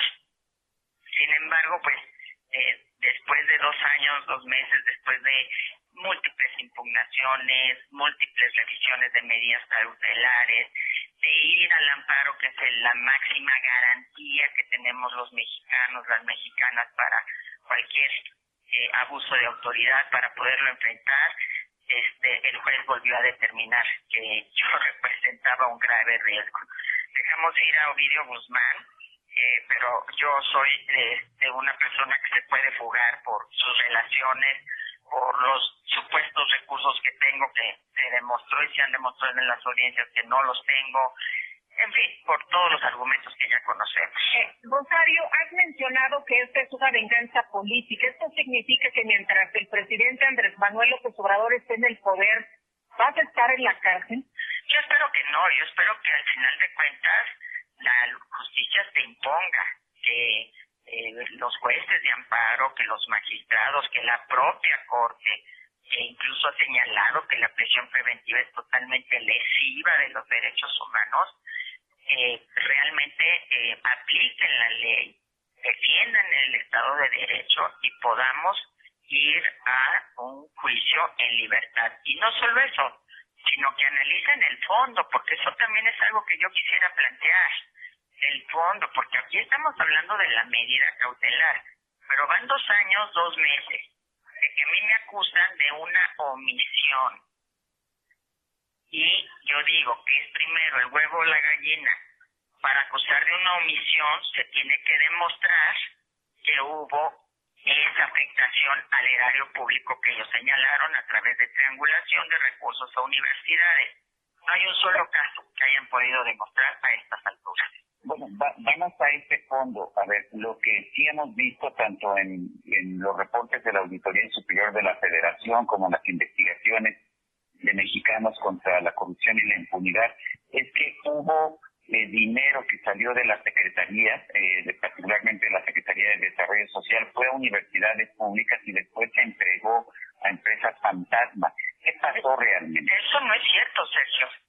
En primer lugar, te quiero decir que la investigación de la Auditoría Superior de la Federación es como si dijéramos que ahora esta cuenta pública que se acaba de aprobar, a pesar de los señalamientos de la Auditoría Superior de la Federación, pues este, entonces ya son verdad todo lo que dice la Auditoría Superior de la Federación y en consecuencia pues hay eh, delitos en todo en todos estos casos. No, se presentan estas observaciones y se van desahogando. Esas observaciones se presentan ante el, las secretarías correspondientes, ante los órganos internos de control y ante las autoridades penales. ¿Por qué a mí la Auditoría Superior de la Federación jamás me presentó una denuncia penal? Denunció a gente con nombre y apellido, ¿eh? A mí nunca. ¿Por qué a mí nunca me pidió un procedimiento resarcitorio, que es la facultad que tiene la Auditoría Superior? ¿Por qué su investigación y la misma de Mexicanos contra la Corrupción no ha sido demostrada judicialmente, que aquí es lo que importa, con pruebas? No es no una investigación periodística, y ustedes lo saben mejor que nadie, se convierte ya en una realidad jurídica, en una verdad jurídica. Tenemos que ir a las pruebas.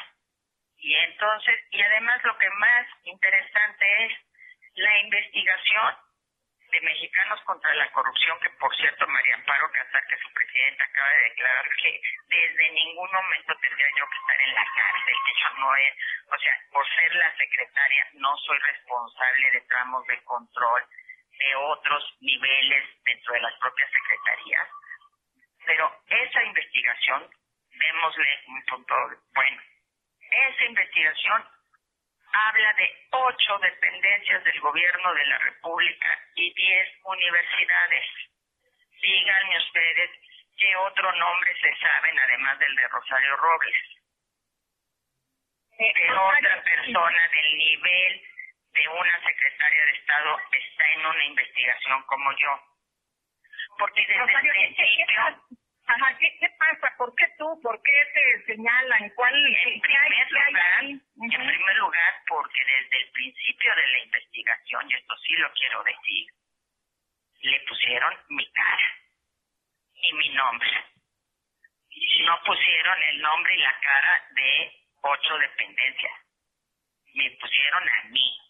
Y todo el mundo, y hay un esquema muy interesante del Instituto de Investigaciones Jurídicas que habla de que en ese en esa contratación por artículo primero que además es totalmente legal que pasa por un comité de adquisiciones esa contratación en ese universo de contrataciones se de Sol y Sedatu eran una parte muy pequeña ojalá se hagan llegar ese estudio que es muy interesante del Instituto de Investigaciones Jurídicas y sin embargo, la única que está en la cárcel soy yo. No me perdonan, decías, ¿no? No, no te perdonan, ¿qué es lo que no te perdonan? En primer lugar, ser mujer. En segundo lugar, el que finalmente pues haya un resentimiento, yo creo, porque el presidente dice que no es venganza de su parte, que él no tiene ningún problema conmigo. Y yo pregunto, y, que, y dice que es la Fiscalía General de la República. Y yo pregunto, ¿la función pública no depende del presidente de la República? A mí me inhabilitaron porque supuestamente no reporté un dos mil, dos mil pesos de una cuenta de 2007 que el mismo banco clausuró en 2016 porque no había habido ningún movimiento. Todos los meses están en ceros y me inhabilitan por instrucciones del presidente 10 años. Y han inhabilitado a los funcionarios de este gobierno que no reportaron sus sus casas millonarios o los que incluso aparecen en los Pandora Papers con millones de, pesos y de dólares. No, porque se hizo un juicio político que implicó primero hacer a un lado los 125 que estaban antes que yo, violentando todos los esquemas, toda la, la reglamentación para el juicio político y un juicio político que el único objetivo que tenía era todavía echarme más lodo. ¿Por qué? Porque ya no había litis, como dicen los abogados, es decir, el juicio político es para destituirte de tu cargo, yo ya no era secretaria, o era, o era para empezar una denuncia penal y yo ya estaba en Santa Marta Catitla. Entonces, ¿para qué, ¿para qué se hizo ese juicio político? No depende la bancada de Morena del presidente de la República, literalmente hablando, lo hemos visto durante estos años de gobierno. Entonces, hay un tema político, porque soy la única, porque además yo creo que conmigo no podrían haber negociado nada afuera porque no me han encontrado ni me encontrarán absolutamente nada. En estos dos años, dos meses, a mí me han exhibido propiedades, me han exhibido cuentas millonarias, a mi familia, a mi hija, a nadie. Rosario, dices que, dices que, eh, pues que no tenían nada que negociar contigo. Claramente te han pedido declarar en contra del expresidente Peña Nieto y de Luis Videgaray. Tú te has negado. ¿Por qué? Mira, eso me lo planteó a mí uno de los abogados que en su momento tuve. Y que, o sea, directamente que hayan venido, yo siempre pedí que viniera si había una propuesta de negociación viniera alguien a hablar conmigo directamente de la Fiscalía General de la República. Debo de hablar con la verdad. Nunca vino nadie de ellos a hablar directamente conmigo. Pero sí mi abogado me señaló, sobre todo cuando llegó esta acusación de delincuencia organizada y de, de recursos de procedencia ilícita, y volvemos a lo mismo, ¿dónde están los fundamentos de esas acusaciones? ¿no? todavía no, hace un año que llegó y no, ni siquiera conozco la carpeta, no sé nada de eso, me enteré por los medios de comunicación, nadie me ha notificado nada. Pero en este momento el, me plantearon que pues yo involucrara y dijera que este, esta triangulación de recursos que insisto todavía no se demuestra y no se demuestra que esos trabajos no se hayan hecho, etcétera, fueron por indicaciones de personas que tenían un rango superior al mío dentro del propio gabinete y en, eh, la presidencia de la República. Y yo me negué porque sería mentir. Sería una mentira, porque a mí me podían dar un papel y yo firmarlo. ¿Y cómo sostengo? ¿Con qué pruebas? Porque no es nada más lo que diga X, lo tienes que probar. Ya estamos viendo lo que está pasando con el caso de Brecht y con Emilio Lozoya, o sea, los tiempos se agotan y las pruebas no llegan. Entonces, el dicho hay que probarlo. ¿Y cómo yo voy a, hacer algo así? No podría, o sea, terminar de esta manera cuando yo he construido una carrera política, cuando creo que la lealtad es un valor muy importante, cuando creo también en que soy inocente y, que, que ojalá se fuera una investigación, una comisión de la verdad sobre esta supuesta triangulación. Y además, lo que haya pasado dentro de las universidades no es de mi competencia, ¿eh? Si yo les contraté una Coca-Cola y ellos nos dieron una Coca-Cola, lo que hicieron con eso y cómo lo hicieron, eso no compete a las secretarías que yo dirigí.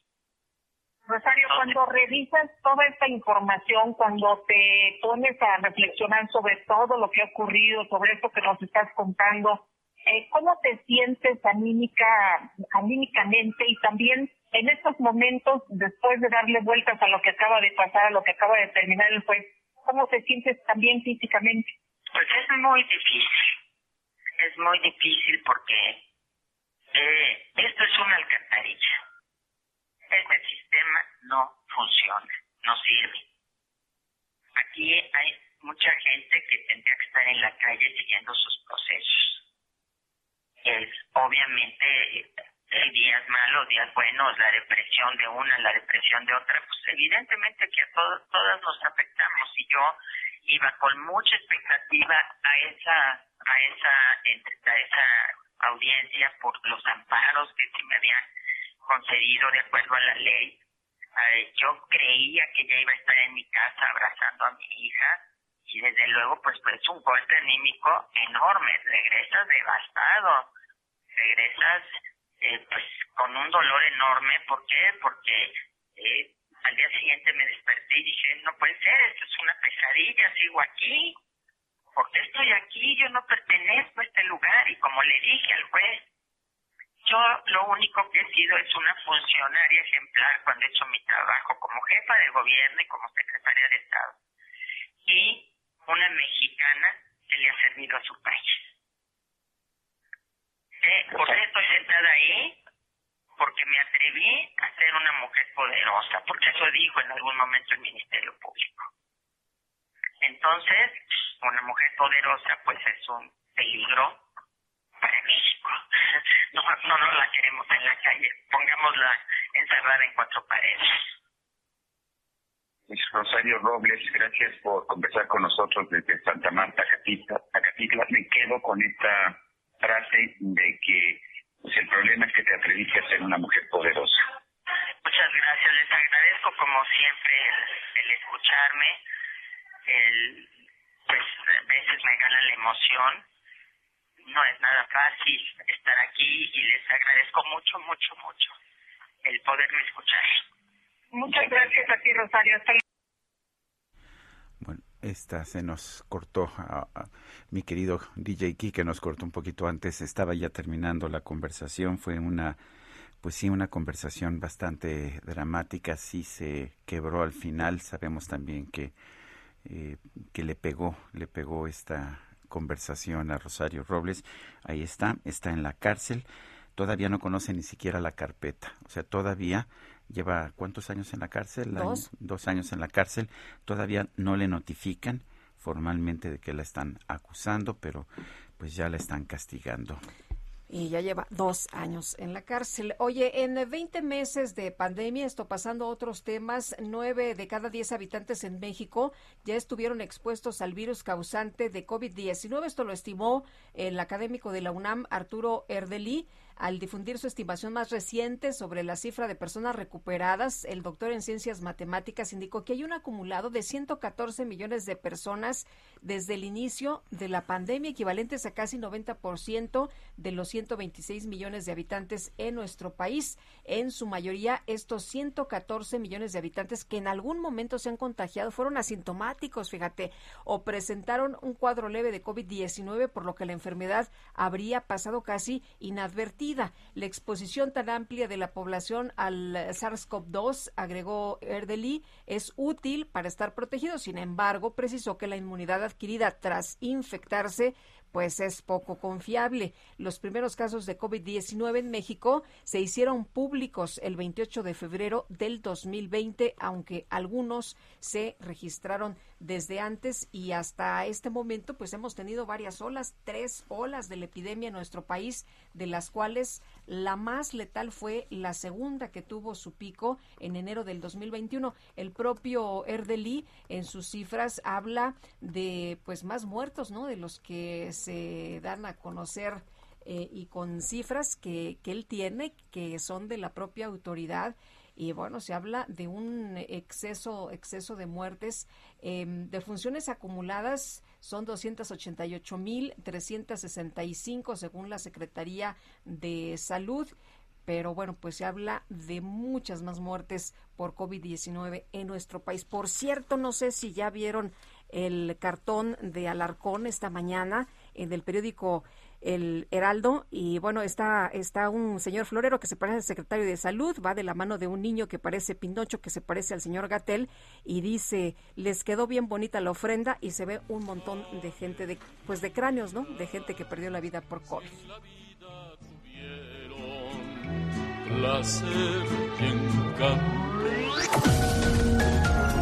Sergio Sarmiento y Lupita Juárez quieren conocer tu opinión, tus comentarios o simplemente envía un saludo para ser más cálida esta mañana. Envía tus mensajes al WhatsApp 5520 109647.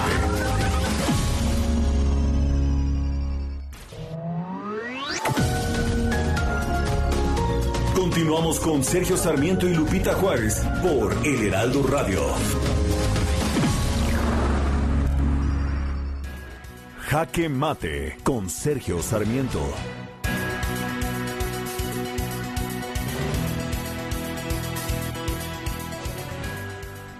Pues parece simplemente paradójico que el secretario de Ready to pop the question? The jewelers at BlueNile.com have got sparkle down to a science with beautiful lab grown diamonds worthy of your most brilliant moments. Their lab grown diamonds are independently graded and guaranteed identical to natural diamonds, and they're ready to ship to your door. Go to BlueNile.com and use promo code LISTEN to get $50 off your purchase of $500 or more. That's code LISTEN at BlueNile.com for $50 off. BlueNile.com code LISTEN. Relaciones Exteriores de nuestro país, Marcelo Ebrard, esté exigiendo a los países ricos que paguen 100 mil millones de dólares al año a los países pobres para poder impulsar las políticas de cambio climático que deberían estar impulsando. México en particular ha decidido echar para atrás las políticas de cambio climático. Por una parte, extinguió el fideicomiso para precisamente financiar estas políticas de cambio climático, mientras que ha tomado una serie de medidas, entre ellas promover el uso de energías sucias de la Comisión Federal de Electricidad, que van exactamente en contra de los esfuerzos para combatir el cambio climático. Yo entiendo que el gobierno de la República pueda haber cambiado de opinión y haya decidido que el cambio climático no es la mejor opción para los habitantes de nuestro país. Efectivamente, las políticas para combatir el cambio climático tienen un costo muy elevado y que está empezando a costarles también a los países ricos sin que haya ninguna perspectiva de que realmente todo este esfuerzo, todo este gasto vaya a revertir este cambio que sigue aumentando todos los días. Lo que parece hipócrita es que por un lado se pida dinero para impulsar las políticas de cambio climático y por el otro lado el gobierno prefiera no impulsar estas políticas de cambio climático. Todo parece indicar que lo que quiere el gobierno de la República simple y sencillamente es dinero, mucho dinero, pero no quiere hacer nada para combatir el cambio climático. Yo soy Sergio Sarmiento y lo invito a reflexionar.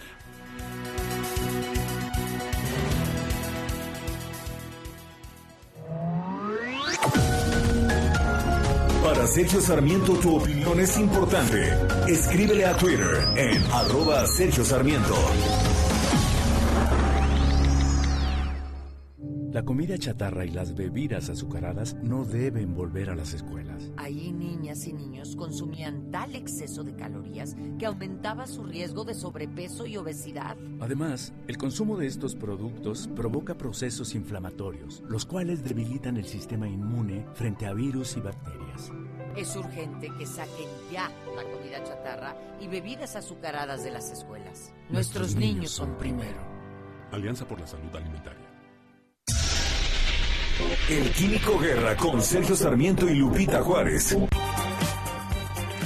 Químico Guerra, ¿cómo te va? Buenos días.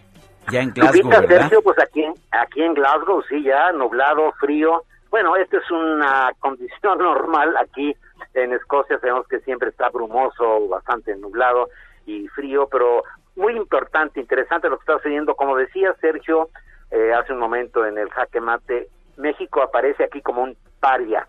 Me decía una gente muy cercana, Arnim Steiner, lo conozco muy bien, él fue eh, el director del programa de Naciones Unidas para el Medio Ambiente, actualmente es el director del programa de desarrollo de las Naciones Unidas y un poco así burlonamente, ¿verdad? en su alemán me decía, ah, pues ha de querer el dinero López Obrador para sus proyectos predilectos, ¿no? No para el cambio climático, tal como lo dijiste ahorita, Sergio.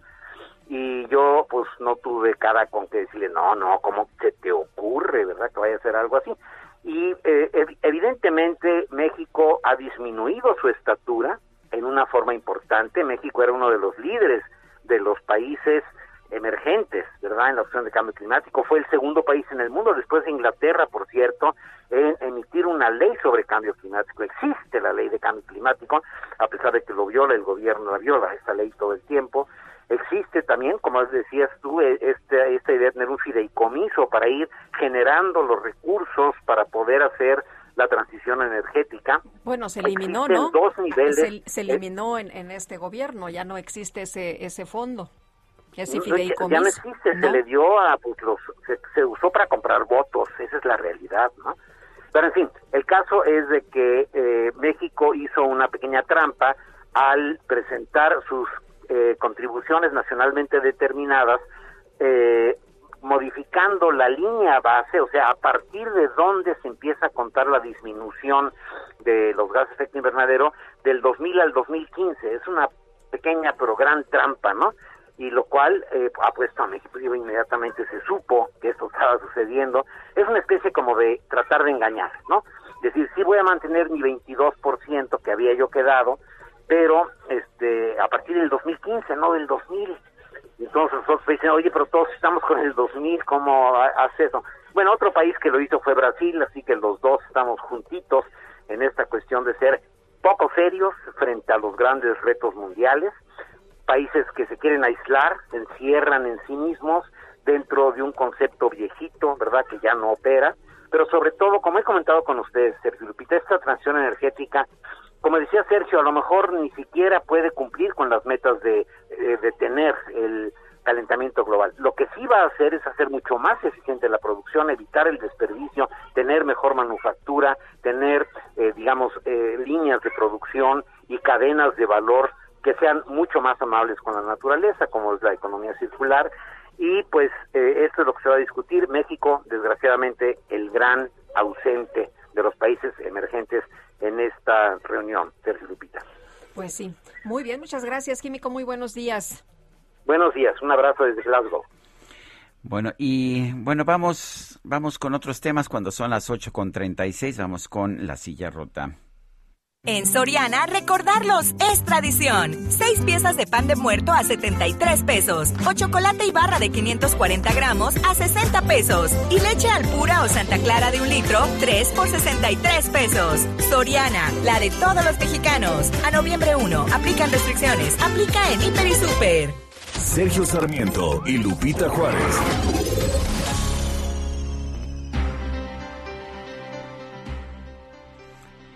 Bueno, vamos con Jorge Ramos, periodista de La Silla Rota, que nos tiene pues también un adelanto de una de las investigaciones de este portal. Jorge Ramos, cuéntanos. ¿Qué tal, Sergio? Buenos días, Lupita, Victorio. Buen día. Pues, a más de año y medio de la pandemia, el Instituto de Salud para el Bienestar, el INSABI, planea comprar equipo médico para atender a personas que tuvieron COVID y quedaron con secuelas. Para este efecto, se tiene planeado eh, erogar casi 235 millones de pesos. Sin embargo, lo que Mariluz Rondán de la Silla Rota encontró fue que algunos de los productos eh, los estimó con un precio mucho mayor al que han costado a otras instituciones. La Silla Rota tuvo acceso a un oficio firmado por Juan Antonio Ferrer, el director general del INSABI, en donde, bueno, pues ahí eh, se estipula qué es lo que se tiene que comprar, pero, pero no se incluyó un análisis de costo-beneficio. Dijeron ellos, el argumento es por la excepción que implica tratarse de insumos relacionados con la pandemia de COVID. Pero, insistimos, algunos de estos lo están, lo están comprando a más del doble que otras instituciones públicas han adquirido algunos productos. Así que los invitamos a que visiten la silla rota y se enteren de qué es lo que está comprando el INSABI para atender las secuelas de COVID en las personas que fueron afectadas por esta virus. Pues Jorge Ramos, gracias por, por adelantarnos esta información, que la podemos ver completa en la silla rota, ¿no es así? Así es, en la silla rota, ahí está para que la puedan leer, Sergio. Muy bien, gracias Jorge. Buenos días, Lupita. Sergio, buenos, días. Auditorio. En Soriana, recordarlos es tradición. Seis piezas de pan de muerto a 73 pesos. O chocolate y barra de 540 gramos a 60 pesos. Y leche al pura o Santa Clara de un litro, 3 por 63 pesos. Soriana, la de todos los mexicanos. A noviembre 1, aplican restricciones. Aplica en Hiper y Super. La Secretaría de Agricultura y Desarrollo Rural informó que en septiembre de 2021 el valor de las exportaciones agropecuarias y pesqueras alcanzó 1.275 millones de dólares, lo que representa un crecimiento anual de 3.3%. Y las autoridades educativas de los estados del país reportaron la asignación de más de 95 mil plazas para el personal docente desde el inicio del ciclo escolar 2021-2022 a la fecha. El Congreso de Oaxaca aprobó una reforma para prohibir a los padres de familia y tutores de menores de edad que apliquen cualquier tipo de castigo por corporal, una forma violenta de disciplina o también tratos humillantes. Y las autoridades de Brasil realizaron un operativo para detener a los miembros de un grupo delictivo dedicado al robo de bancos. Se reportó la muerte de por lo menos 25 presuntos delincuentes.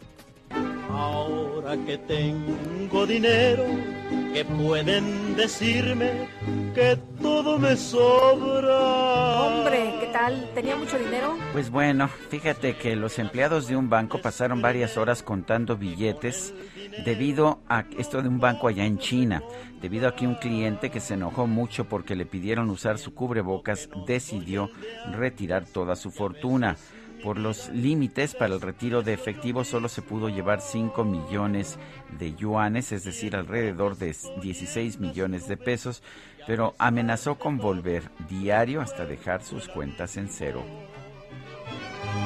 No cabe duda es que el nuevo banco al que vaya también le van a pedir cubrebocas.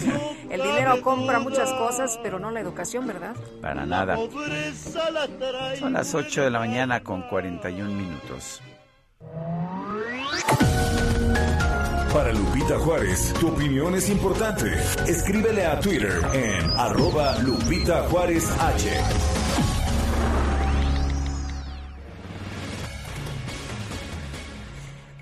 y como ustedes saben, pues es el papel de la secretaria de Energía, Rocío Nale, defender la reforma energética. Ya ha mencionado que es lo mejor que le puede pasar a nuestro país, ¿no? Eh, no se va a nacionalizar ni un tornillo, ni una tuerca, todo va a estar muy bien. Víctor Ramírez, vocero de la plataforma México Clima y Energía. Qué gusto platicar contigo esta mañana. Muy buenos días. Hola Lupita, Sergio, buen día. Víctor, en una serie de entrevistas la secretaria ha presentado una serie de argumentos a favor de la reforma eléctrica que impulsa el presidente López Obrador. Por ejemplo, dijo que por la reforma eléctrica anterior, la de Peña Nieto, eh, los, los productores privados han desplazado a la Comisión Federal de Electricidad de manera injusta y sobre todo a, la a las hidroeléctricas, a las hidroeléctricas que están, de hecho, las hidroeléctricas, pues teniendo la electricidad pero que no la pueden inyectar al sistema. ¿Es cierto esto? Bueno, mm, si nos vamos a los datos, afortunadamente existe el Centro Nacional de Control de Energía que nos reporta diariamente cuánto se está usando de cada fuente de energía y la información que podemos eh, obtener de esta de, de, lo que nos reporta el centro es que no y de hecho ha incrementado el uso de la hidroeléctrica a partir de 2018 sin embargo sí hay que decirlo quienes han salido de operación son básicamente las carboeléctricas y las termoeléctricas. ¿Y por qué salen de operación? Porque son eh, bastante caras, su operación es muy cara y entonces son desplazadas por fuentes más limpias y más baratas sobre todo, como la energía eólica y la energía solar que han ido entrando de forma masiva a partir de la reforma, ¿no? Eh, Víctor, de acuerdo con la información que se ha difundido y tú has escrito ya sobre, sobre este tema, ¿es cierto que si no se aprueba esta reforma energética nos va a ir muy mal, que va a desaparecer la CFE y que si desaparece la CFE, entonces pues vamos a tener un problema muy grave, vamos a tener un problema en donde pues eh, no habrá visión social y, y vamos a tener que pagar pues muy altas tarifas? Bueno, lo primero que hay que decir es que no hay forma de que desaparezca la CFE. Para empezar, eh, la CFE tiene un par de monopolios que son cruciales, trascendentales, que es transmisión y distribución. Y mientras no se desarrolle otra forma de tecnología, los únicos que pueden distribuir y transmitir la energía van a ser CFE. Las hidroeléctricas, eh, con el paso del tiempo, se seguirán usando y de hecho se usarán más y aunque no es un monopolio, pero prácticamente todas las hidroeléctricas importantes en este país son propiedad de CFE y se seguirán usando y se, eh, se tienen que usar además de forma inteligente. No hay forma de que desaparezca CFE en el corto, mediano e incluso en el largo plazo y hay que decirlo, el propio sector privado también ha sido claro en que no se puede caminar solo y eh, es necesaria una CFE fuerte, pero fuerte donde beneficia a los mexicanos, que es en transmisión, distribución, usando la hidroeléctrica y complementándose también con el sector privado, ¿no? Eh, Víctor, eh, lo, que nos dice también eh, Rocío Nale, eh, que, que no se está creando un monopolio, que los privados van a tener 46% de, de del mercado de electricidad. ¿Qué nos puedes decir sobre eso? Bueno, esto de que los privados tengan hasta el 46%, que puede ser menos, este, porque la redacción así lo deja claro, mm, es una simulación de mercado, o es, como decimos en México, es taparle el ojo al macho nada más, eh, poniendo una parte de la energía este, a cargo de los privados. En realidad lo que se requiere es un mercado real, con apertura total y que compitan todos por ofrecernos la energía de más bajo costo a los mexicanos. Se crea un, un monopolio eh, en casi toda la cadena, solamente se deja participar algunos privados en, eh, en generación, pero también eh, ya no tendremos a quién más comprar la energía que a Comisión Federal de Electricidad. Es un monopolio y también se crea un monopsonio porque se vuelve el único comprador de energía eléctrica para después venderlo a nosotros. Y ninguna de las dos cosas son buenas para el usuario, pues eh, te vuelve prácticamente rehén de esta empresa, ¿no? Pero CFE será capaz ella solita de generar energía eléctrica para todos los consumidores? Es probable que sea capaz de llegar al 56%, sin embargo, para esto tendríamos que regresar a las condiciones de despacho de 2018, que son las que de, de las que tanto se habla este famoso 5446. ¿Y eso qué significa? Volver a traer plantas, a operar plantas que ya deberían de estar este, eh, olvidadas porque, o, o, deberían de ir planeándose su salida porque son muy caras y, este, y bastante contaminantes. Hablaba yo de las termoeléctricas y de las carboeléctricas. El 100% de la energía no, no es capaz Comisión Federal de, de Electricidad de generarlo y eso eh, genera una complicación para esta iniciativa, pues muchas de las empresas que se vean afectadas tendrán que congelar sus activos, no necesariamente ofrecer energía y podríamos tener un problema de abasto eléctrico en el país, ¿no? Dice la secretaria, y también lo ha dicho Manuel Bartlett, el director de la Comisión Federal de Electricidad, que no se está prohibiendo, no se están prohibiendo los paneles solares domésticos, los que uno pueda tener en casa. Eh, sin embargo, ¿qué es lo que dice realmente la ley o qué es lo que dice la propuesta que están haciendo para enmendar la Constitución? Pues mientras más escuchamos este, eh, las explicaciones de la iniciativa, más parece que quienes la están intentando explicar de parte del gobierno no la han leído. Eh, eh, qué bueno que, digan que sus intenciones son seguir con estos proyectos de paneles solares, sin embargo la iniciativa acaba con todos los contratos y permisos y este tipo de instalaciones, las de paneles solares, funcionan mediante contratos. Entonces, parece ser que no están claros de qué es lo que quieren a la, a la hora de redactar la iniciativa y de hecho la iniciativa inicia con un error diciendo que eh, por ejemplo, el autoabastecimiento dicen que se creó con la reforma, cuando al contrario, la reforma de 2013 eh, le da punto final al autoabastecimiento, que es un modelo este, que, ha usado mucho la industria. Entonces, eh, el ejemplo de los paneles solares y el del autoabastecimiento nos dicen claro que no están o no tienen claridad en qué es lo que escribieron en, en la iniciativa de reforma y que pues, si es lo que ellos dicen, habrá que cambiar y no, no, no está en los términos en los que se redactó, ¿no? Glasgow con una reforma eléctrica, pero también pidiendo dinero para el combate al cambio climático. ¿Cómo ves esto?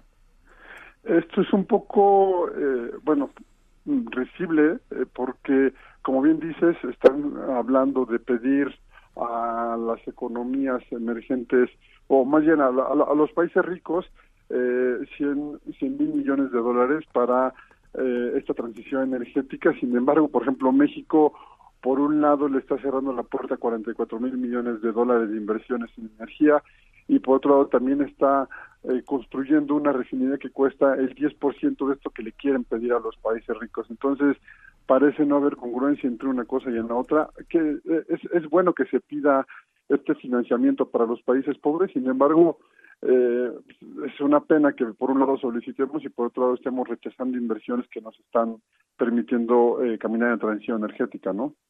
Muy bien, Víctor, muchas gracias. Como siempre, muy buenos días. Muy buen día, muchísimas gracias.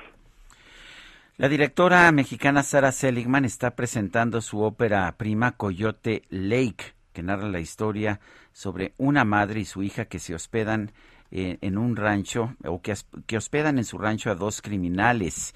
Eh, vamos a conversar precisamente con Sara Seligman. Sara Seligman, buenos días, gracias por tomar nuestra llamada. Cuéntanos de Coyote Lake, dónde surge, cómo se va desarrollando. Hola, buenos días, gracias por recibirme.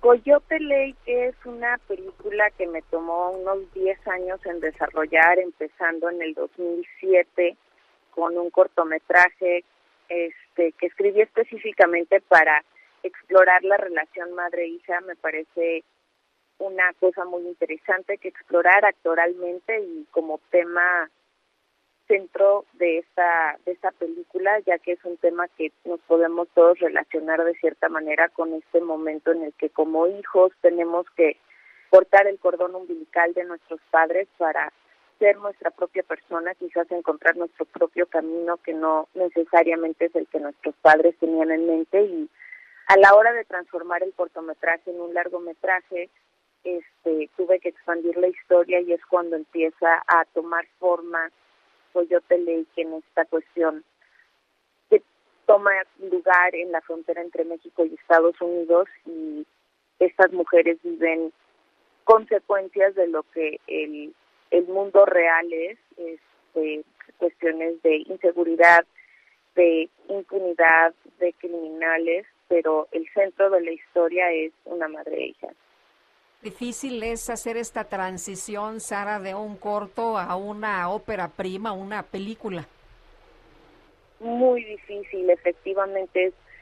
creo que como en casi todos los rubros, es muy difícil conseguir tu primer trabajo sin experiencia. Ese es siempre como el, el punto más difícil y es un brinco grande para cualquier director. Y conseguir una compañía productora con financiamiento que esté dispuesto a tomar el riesgo de permitir este la dirección del primer largometraje fue difícil. Cuando terminé el guion había algo de interés para comprar el guion, pero bajo la pues diciendo que yo no podía dirigirla. Entonces eso fue lo que tomó en parte cuatro de los diez años, fue encontrar una compañía productora dispuesta a permitirme a mí dirigir. Sin dirigir tú personalmente. Exacto. ¿Por qué? ¿Por qué Um, querías dirigir tú personalmente? Porque mi sueño es ser directora, no es ser guionista. El, el guion lo escribí porque me di cuenta que si quería dirigir tenía que hacer mis propias oportunidades y esa era la meta de escribir el guion. Entonces, al venderlo, estaba como borrando esa decisión inicial de escribirlo y, y tomando una desviación de mi camino, ¿no? Del, del sueño de dirigir. Entonces decidí que no era la opción correcta para mí. Pero eh, después de tantos años y después de, de tantas, pues, eh, cosas que te lo impidieron, ahí está y ya es una realidad. Exacto, sí, es un momento muy emocionante que no nada más está terminado, sino que por fin llega a mi país, otra cosa que tomó varios años y, y muy emocionada de que mi gente, mi familia, mis amigos por fin lo puedan ver y espero que el público se tome el riesgo también, ¿no? De permitir a una directora primeriza de que vean el cine, porque así es como logramos convencer a las compañías productoras de que les den oportunidades a directoras mujeres, a voces emergentes, a directores nuevos para que tengamos cine más con más variedad, ¿no? Con más diversidad. Pues te felicito y qué bueno que después de tanto impedimento eh, hayas logrado dirigir tu película. Muchísimas gracias y aquí muy emocionada. Bueno, gracias. Es Sara Seligman. Ella es directora de Coyote Lake. Bueno, y vamos a, a otros temas. Eh, fue encontrada con vida la activista eh, de Madres Buscadoras, de este colectivo Madres Buscadoras de Sonora, Leticia Álvarez, había sido privada de la libertad por hombres armados allá en Sonora y bueno, se informó el día de ayer.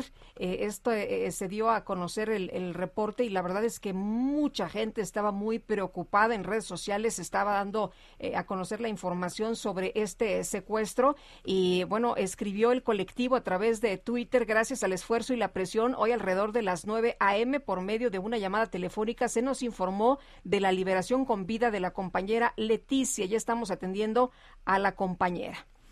Son las ocho con cincuenta y cuatro minutos. Guadalupe Juárez y Sergio Sarmiento estamos en el Heraldo Radio. Regresamos. Por eso se alzan sobre las tumbas frías, siempre llenas de amores y lozanías. Las flores Sergio Sarmiento y Lupita Juárez quieren conocer tu opinión, tus comentarios o simplemente envía un saludo para ser más cálida esta mañana. Envía tus mensajes al WhatsApp 5520 109647.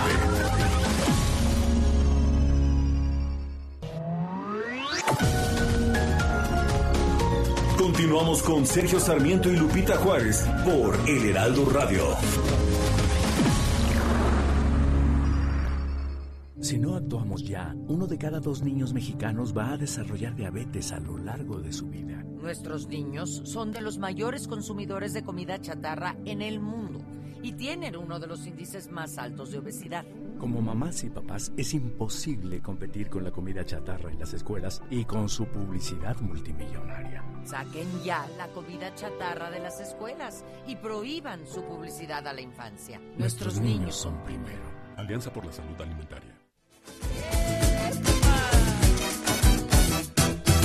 Estaba sentada la parca, fumándose de su tabaco. Con los quién se echaba su último trago. Con los santos se discutía quién se echaba su último trago. A su chile y copal, como que vas del camino.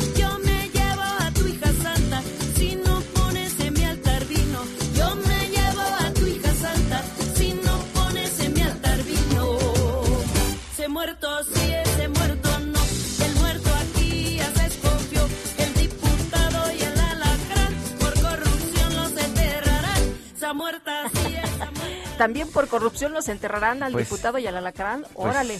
Pues este, este- Pero ya la corrupción ya se acabó. Ah, pues sí, es que no le habían notificado a Lila Downs. Esto se llama Son de Difuntos. Te pasaste. ¿Yo qué? ¿Yo qué? Los que andan de corruptos. Oye, dicen que la muerte andaba nerviosa, así que al Quique llamó. Su propia micro quería con el DJ en cuestión. Ya se va Quique feliz con su música a otra parte. Le enseñará la huesuda, el Quique todo su arte. ¿Qué tal? Muy bien. Muy bien, mi querido Quique. Y tenemos otra, ¿no? Bueno, dice, dice esta, la parca que es bien canija se ha llevado a un agujero al experto en los deportes, nuestro buen Julio Romero.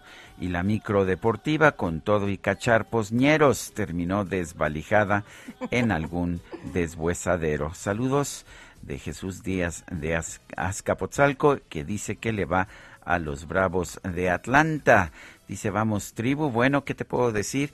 Los Bravos de Atlanta, de- los Bravos de Atlanta, eh, pues ayer tuvieron un, un día de muertos. ¿Qué le puedo decir? Ya nos platicará de todo Julio Romero. Mientras tanto, vamos con Mónica Reyes, que nos tiene información. Adelante, Mónica. Gracias, Sergio Sarmiento Lupita Juárez, ¿qué tal? Qué gusto saludarlos. Amigos del Heraldo Radio, ¿necesitan un préstamo para remodelar su casa o departamento? ¿Adquirir una vivienda propia o un terreno? Acérquense a tu hogar seguro. Ellos tienen la mejor solución. En tu hogar seguro podrás tener tu propio hogar de una manera fácil, segura y confiable. Los promotores de tu hogar seguro pueden diseñar un plan acorde a tus necesidades para que en menos de lo que imaginas puedas estar estrenando la casa o departamento de tus sueños. Llama hoy mismo a las líneas de tu hogar seguro y olvídate de pagar renta. Es momento de comenzar a invertir en un lugar diseñado especialmente para ti. Llama ya 55 89 39 37 49 55 89 36 91 58 donde te brindarán más información, asesoría totalmente gratuita. Regresamos con ustedes, Sergio Sarmiento y Lupita Juárez.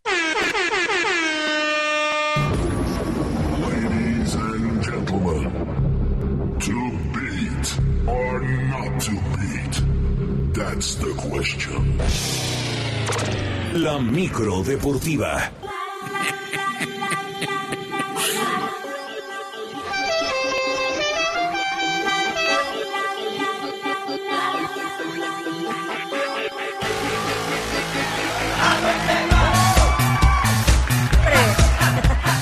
¡Hombre, qué bien! Siguen las fiestas aquí con el DJ Quique y con Julio Romero en la micro deportiva. No, no, no se cansan, ¿verdad? ¿Cómo estás, Sergio Lupita? ¿Cómo te va, mi querido Julio? Muy bien, muy bien, afortunadamente, muchas gracias arrancando la semana. Aquí lo que sobran son watts y beats. ¿Qué tal? Eso sí, luego nos quedamos sin gasolina, pero bueno, no importa, aquí lo que, lo que sobran son watts y beats con el cacharpo ahí colgado en el estribo, invitando a toda la gente a subir a la micro deportiva. Oigan, muchas gracias, qué padres calaveritas, en verdad, Sí, muchas, muchas, muchas gracias que se toman ahí unos minutillos para hacer una calaverita. Muchísimas gracias. Y ya como lo mencionaba Sergio, pues le- los Bravos de Atlanta el día de ayer tuvieron un día de muertos. Y eso que empezaron muy vivitos, ¿no? Empezaron con Grand Slam, ¿no? Y ya iban ganando 4-0. 4-0, muy contentos, pero Houston es un equipo muy bravo. 9 a 5 el marcador final.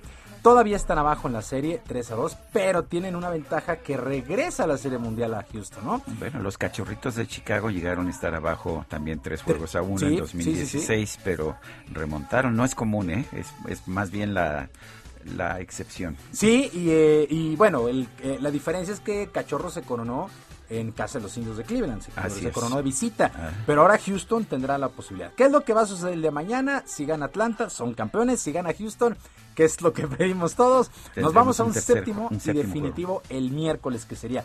Bueno, el día de ayer el mexicano, el mazatleco José Urquidi, hizo historia, ganó su segundo juego en esta serie mundial. Lo tuvieron que meter sí o sí, porque pues si no, se les venía el, el mundo encima, se les venía la avalancha. A los Astros de Houston lo tuvieron que meter y en labor de relevo de solamente una entrada, Solamente le conectaron un hit, no regaló base, no ponchó enemigo, pero con esa entrada de labor logró su segunda victoria en el clásico de otoño y podría buscar una tercera. Hay que ver si mañana eh, Dusty Baker lo, lo anuncia como pitcher abridor y pues estaría buscando su tercera victoria en la Serie Mundial que de por sí ya es eh, histórica para él, para el más atlético José Urquidi. Así es que 9 por 5 gana Houston, aunque Atlanta todavía está adelante 3 a 2 en la serie. Eh, la actividad se reanuda el día de mañana, hoy es día de viaje. Bueno, en la semana 8 en el fútbol americano de la NFL, los Vaqueros de Dallas siguen, pero siguen emocionando a sus aficionados. Ayer por la noche vencieron 20-16 a los vikingos de Minnesota sin Dak Prescott, o sea, se, ve bien el equipo de los Vaqueros de Dallas, aunque todavía falta la mitad de la temporada y lo que serán los playoffs. En otros resultados, este sí llamó la atención, los Santos de Nueva Orleans le pegaron 36 a 27 a los Bucaneros de Tampa Bay con todo y Tom Brady. Los Bills de Buffalo 26 a 11 a los Delfines de Miami. San Francisco le pegó 33 a 22 a los Osos de Chicago y los Acereros de Pittsburgh 15 a 10 sobre los Browns de Cleveland en un clásico de la división norte de la conferencia americana, Pittsburgh y Cleveland. pues así las cosas ya, eh, pues prácticamente llegando a la mitad de la campaña en la NFL. Son los resultados que más llamaron la atención para el día de hoy. Los gigantes de Nueva York estarán enfrentando a los jefes de Kansas City, aunque los números no son tan atractivos, pero pues el duelo sí, sí hay que verlo. Los gigantes llegan con récord de dos ganados y cinco perdidos, los jefes de Kansas City tres triunfos y cuatro descalabros, así las cosas. Eh, en la semana 8 en la NFL. Y jornada 16 en el torneo Grita México. Ya estamos llegando a la otra orilla. Se acaba la temporada regular en el fútbol mexicano. Necaxa venció 2 por 1 a Mazatlán. Puebla venció 2 por 0 a Juárez. Querétaro perdió 3 por 2 ante el Santos. Pachuca y Pumas empataron a 1. Los Tigres vencieron 2 por 1 a las Chivas.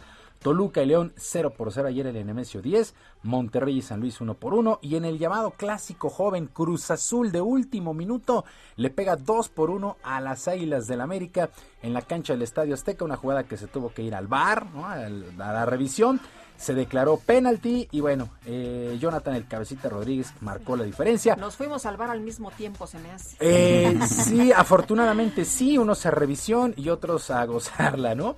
Bueno, Juan Reynoso, técnico de la máquina, salió más que contento del Estadio Azteca luego del resultado que les permite mantenerse muy cerca del repechaje y de la calificación directa en el cierre de la campaña.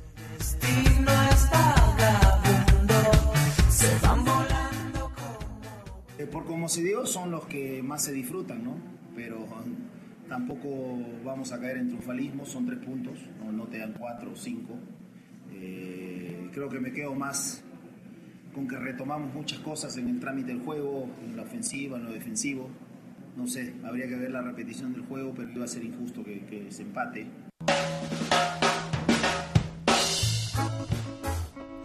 Bueno, y Día de Muertos en la Arena México este martes a las 7 y media de la noche.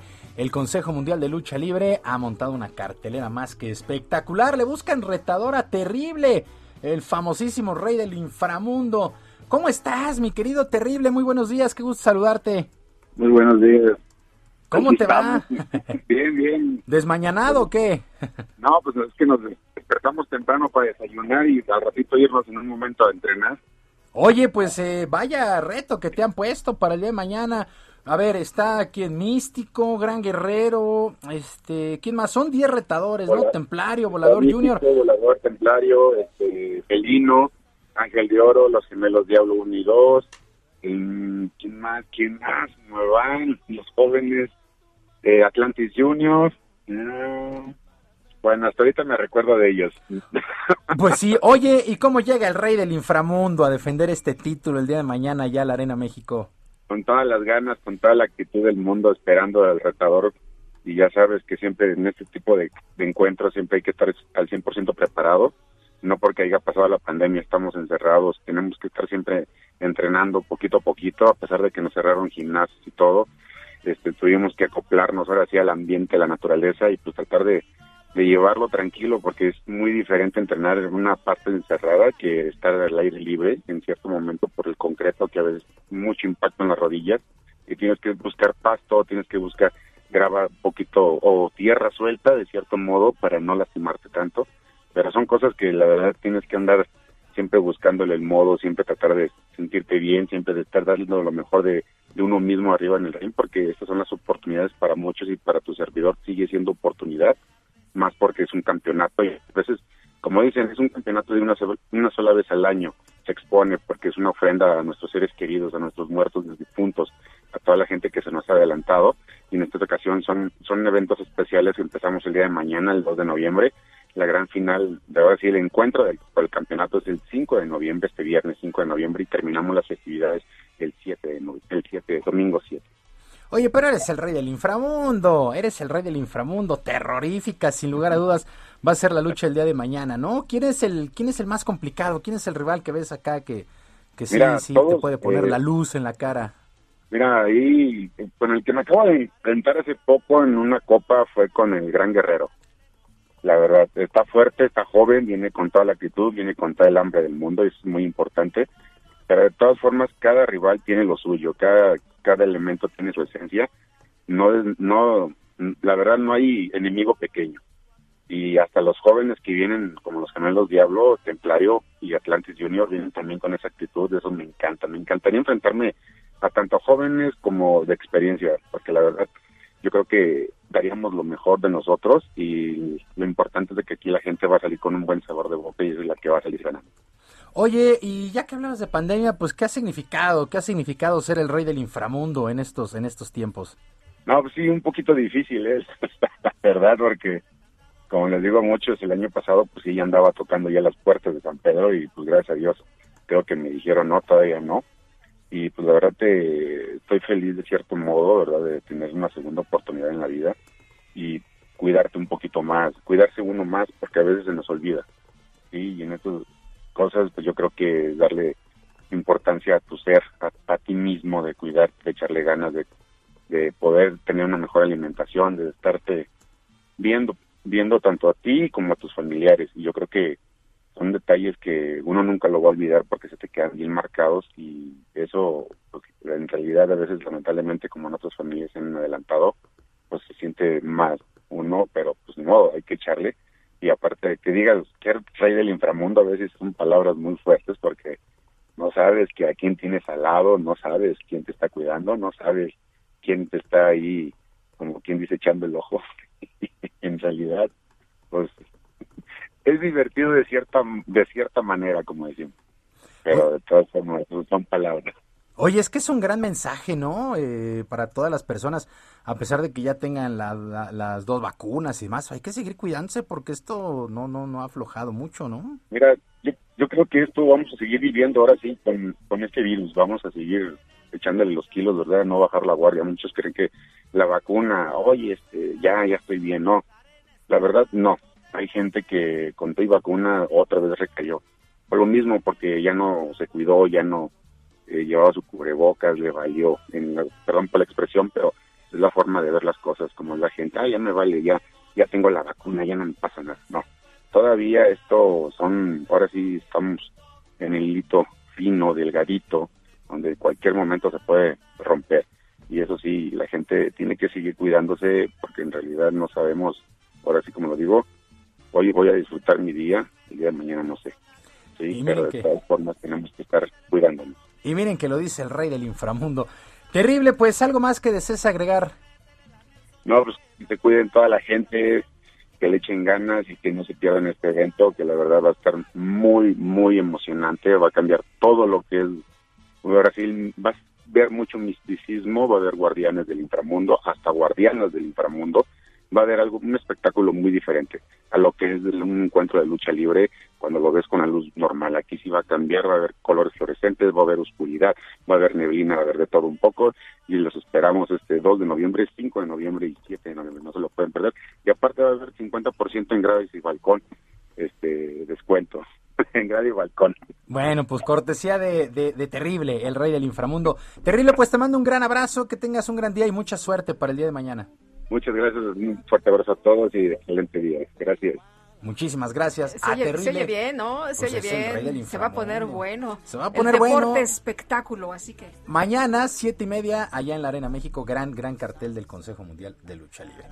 Sergio Lupita, amigos del auditorio, los deportes este lunes. Gracias, Julio. Buenos días. Buenos días. sin palabras hablan. Sergio Sarmiento y Lupita Juárez.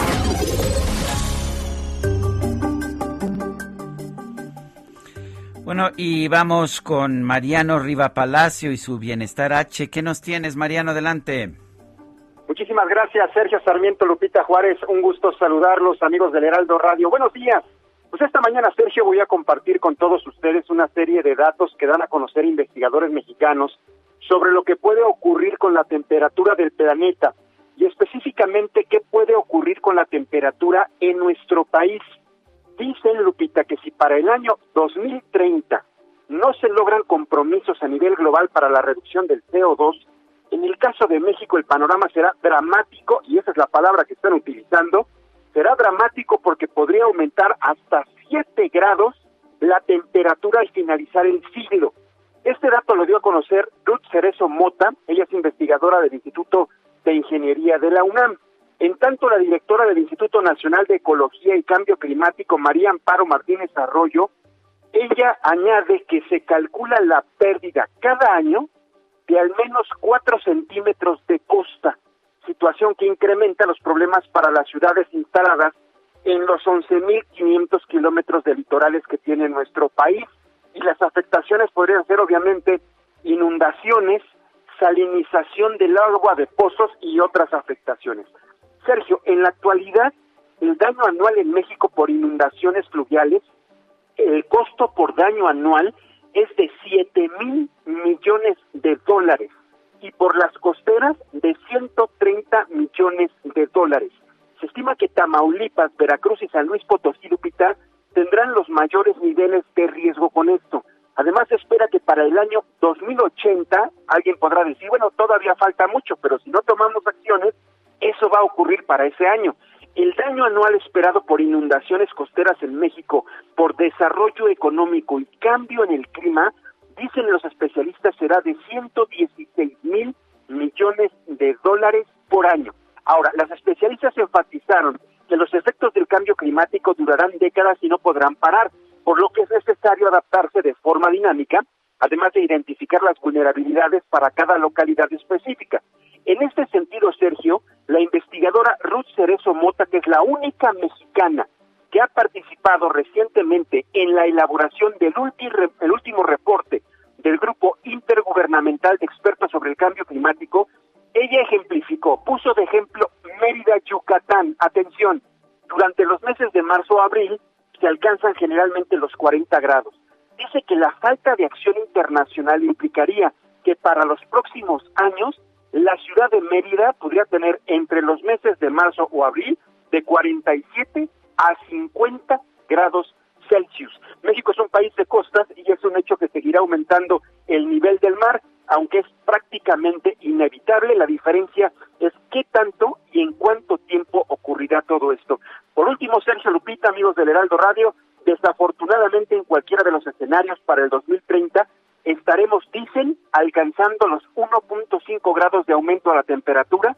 La diferencia es si empezamos a bajar gradualmente la temperatura, pero el escenario medio y de alto riesgo implicaría aumentos de hasta 4 grados de temperatura media global, que para México implica un, aumento de hasta 7 grados por arriba de la media. Así que Sergio Lupita, amigos de Heraldo Radio, esta información importante que recientemente dan a conocer los investigadores mexicanos, el llamado que hacen los científicos, que es un asunto inmediato para atender. El planeta se calienta, Lupita, y las consecuencias estarían prácticamente a la vuelta de la esquina. Sergio Lupita, amigos del Heraldo Radio, los datos y la reflexión esta mañana en Bienestar. Muy bien, pues muchas gracias, Mariano. Gracias, Sergio. Buenos días a todos. Buenos días. Y vamos a un recorrido por el país. Vamos a empezar en San Luis Potosí con Pepe Alemán. Buenos días, Sergio y Lupita. Tras permanecer cerca de 18 horas como desaparecido, el líder de pandillas y exdiputado local Pedro César El Mijis Carrizales Becerra fue localizado en el municipio de Zaragoza, en la región centro de San Luis Potosí. Su equipo de trabajo perdió contacto con el Mijis desde las 9.30 de la noche del sábado, cuando encabezaba una protesta fuera del centro de espectáculos El Domo, en la capital potosina, donde se presentaba el cantante de música regional Lalo Mora, debido a tocamientos que ha realizado con algunas de sus fans. A inicios de la semana pasada, Mijis Carrizales había publicado en sus redes sociales amenazas contra el cantante donde le advertía que le iban a dar un recibimiento al infierno por sus abusos sexuales e instó a sus seguidores a acompañarlo. Durante la madrugada del domingo, su equipo de trabajo dio cuenta de la desaparición del Mijis, pero al filo de las 13 horas, también de ayer, dieron a conocer que la Guardia Nacional se había comunicado con sus familiares para informar a través de sus cuentas de Twitter y Facebook que la habían localizado en el municipio de Zaragoza, San Luis Potosí, aunque no han precisado más detalles sobre el cómo dieron con él ni de su estado de salud. Hasta el momento, ni la Guardia Nacional ni Corporación alguna de Seguridad han fijado postura respecto al presunto rescate. Es la información desde San Luis Potosí. Ahora vamos con Claudia Espinosa. Gracias para darles a conocer que el gobernador Miguel Barbosa señaló que se intensificarán los operativos contra el robo de combustible, tanto a gasolina como gas LP en la entidad. Manifestó que trabajarán de forma coordinada con todos los niveles de gobierno con el objetivo de poder establecer estrategias más puntuales para combatir a estas bandas de delincuentes.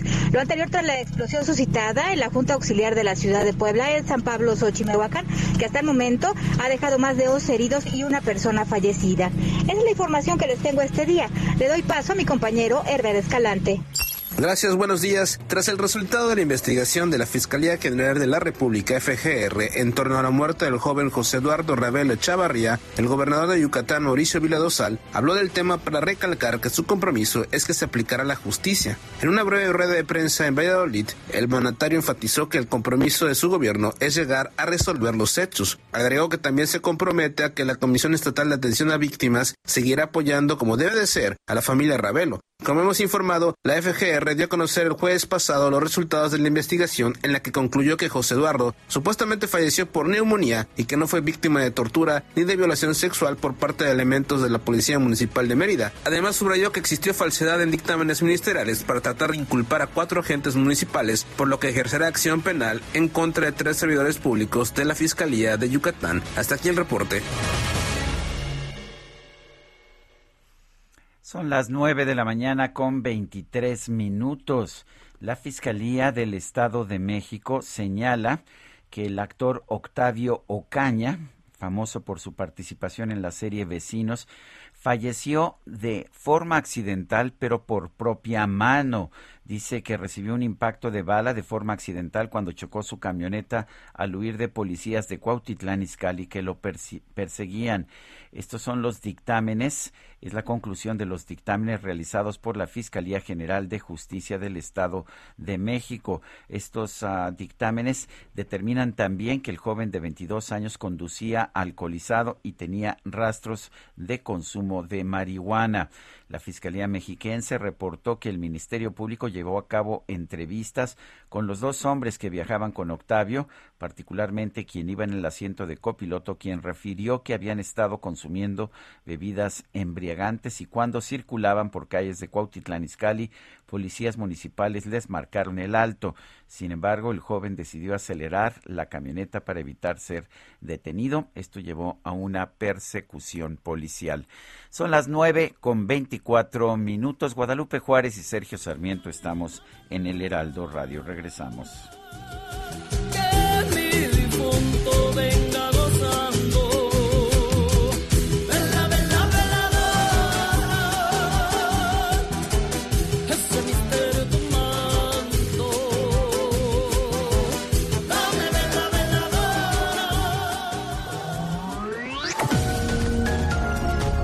Sergio Sarmiento y Lupita Juárez quieren conocer tu opinión, tus comentarios o simplemente envía un saludo para ser más cálida esta mañana.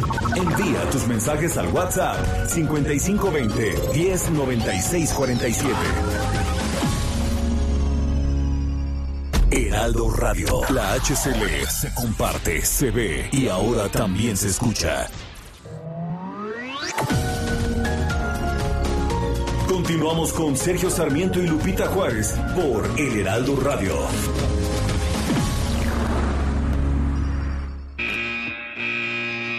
Los domis de choque revelan el daño que puedes sufrir al chocar en un auto.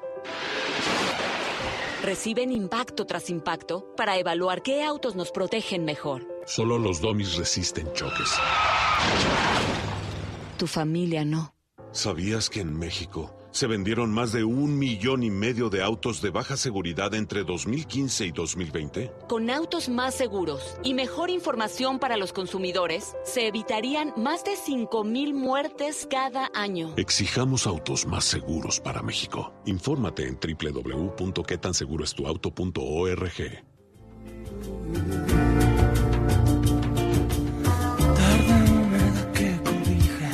dos siluetas andando a solas se deslizan a media luz sombras en la intimidad. Se entrelazan sentimientos que desatan con la cadera calavera con calavera bailan en la oscuridad en busca del amor me pierdo en tu calor. Amor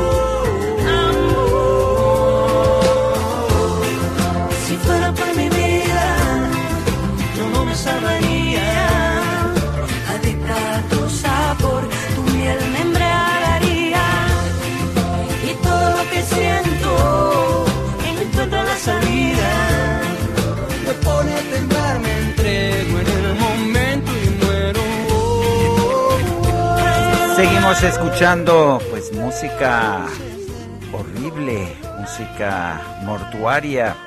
Esto es Calaveras de Benny Barra. ¿Se oye bien?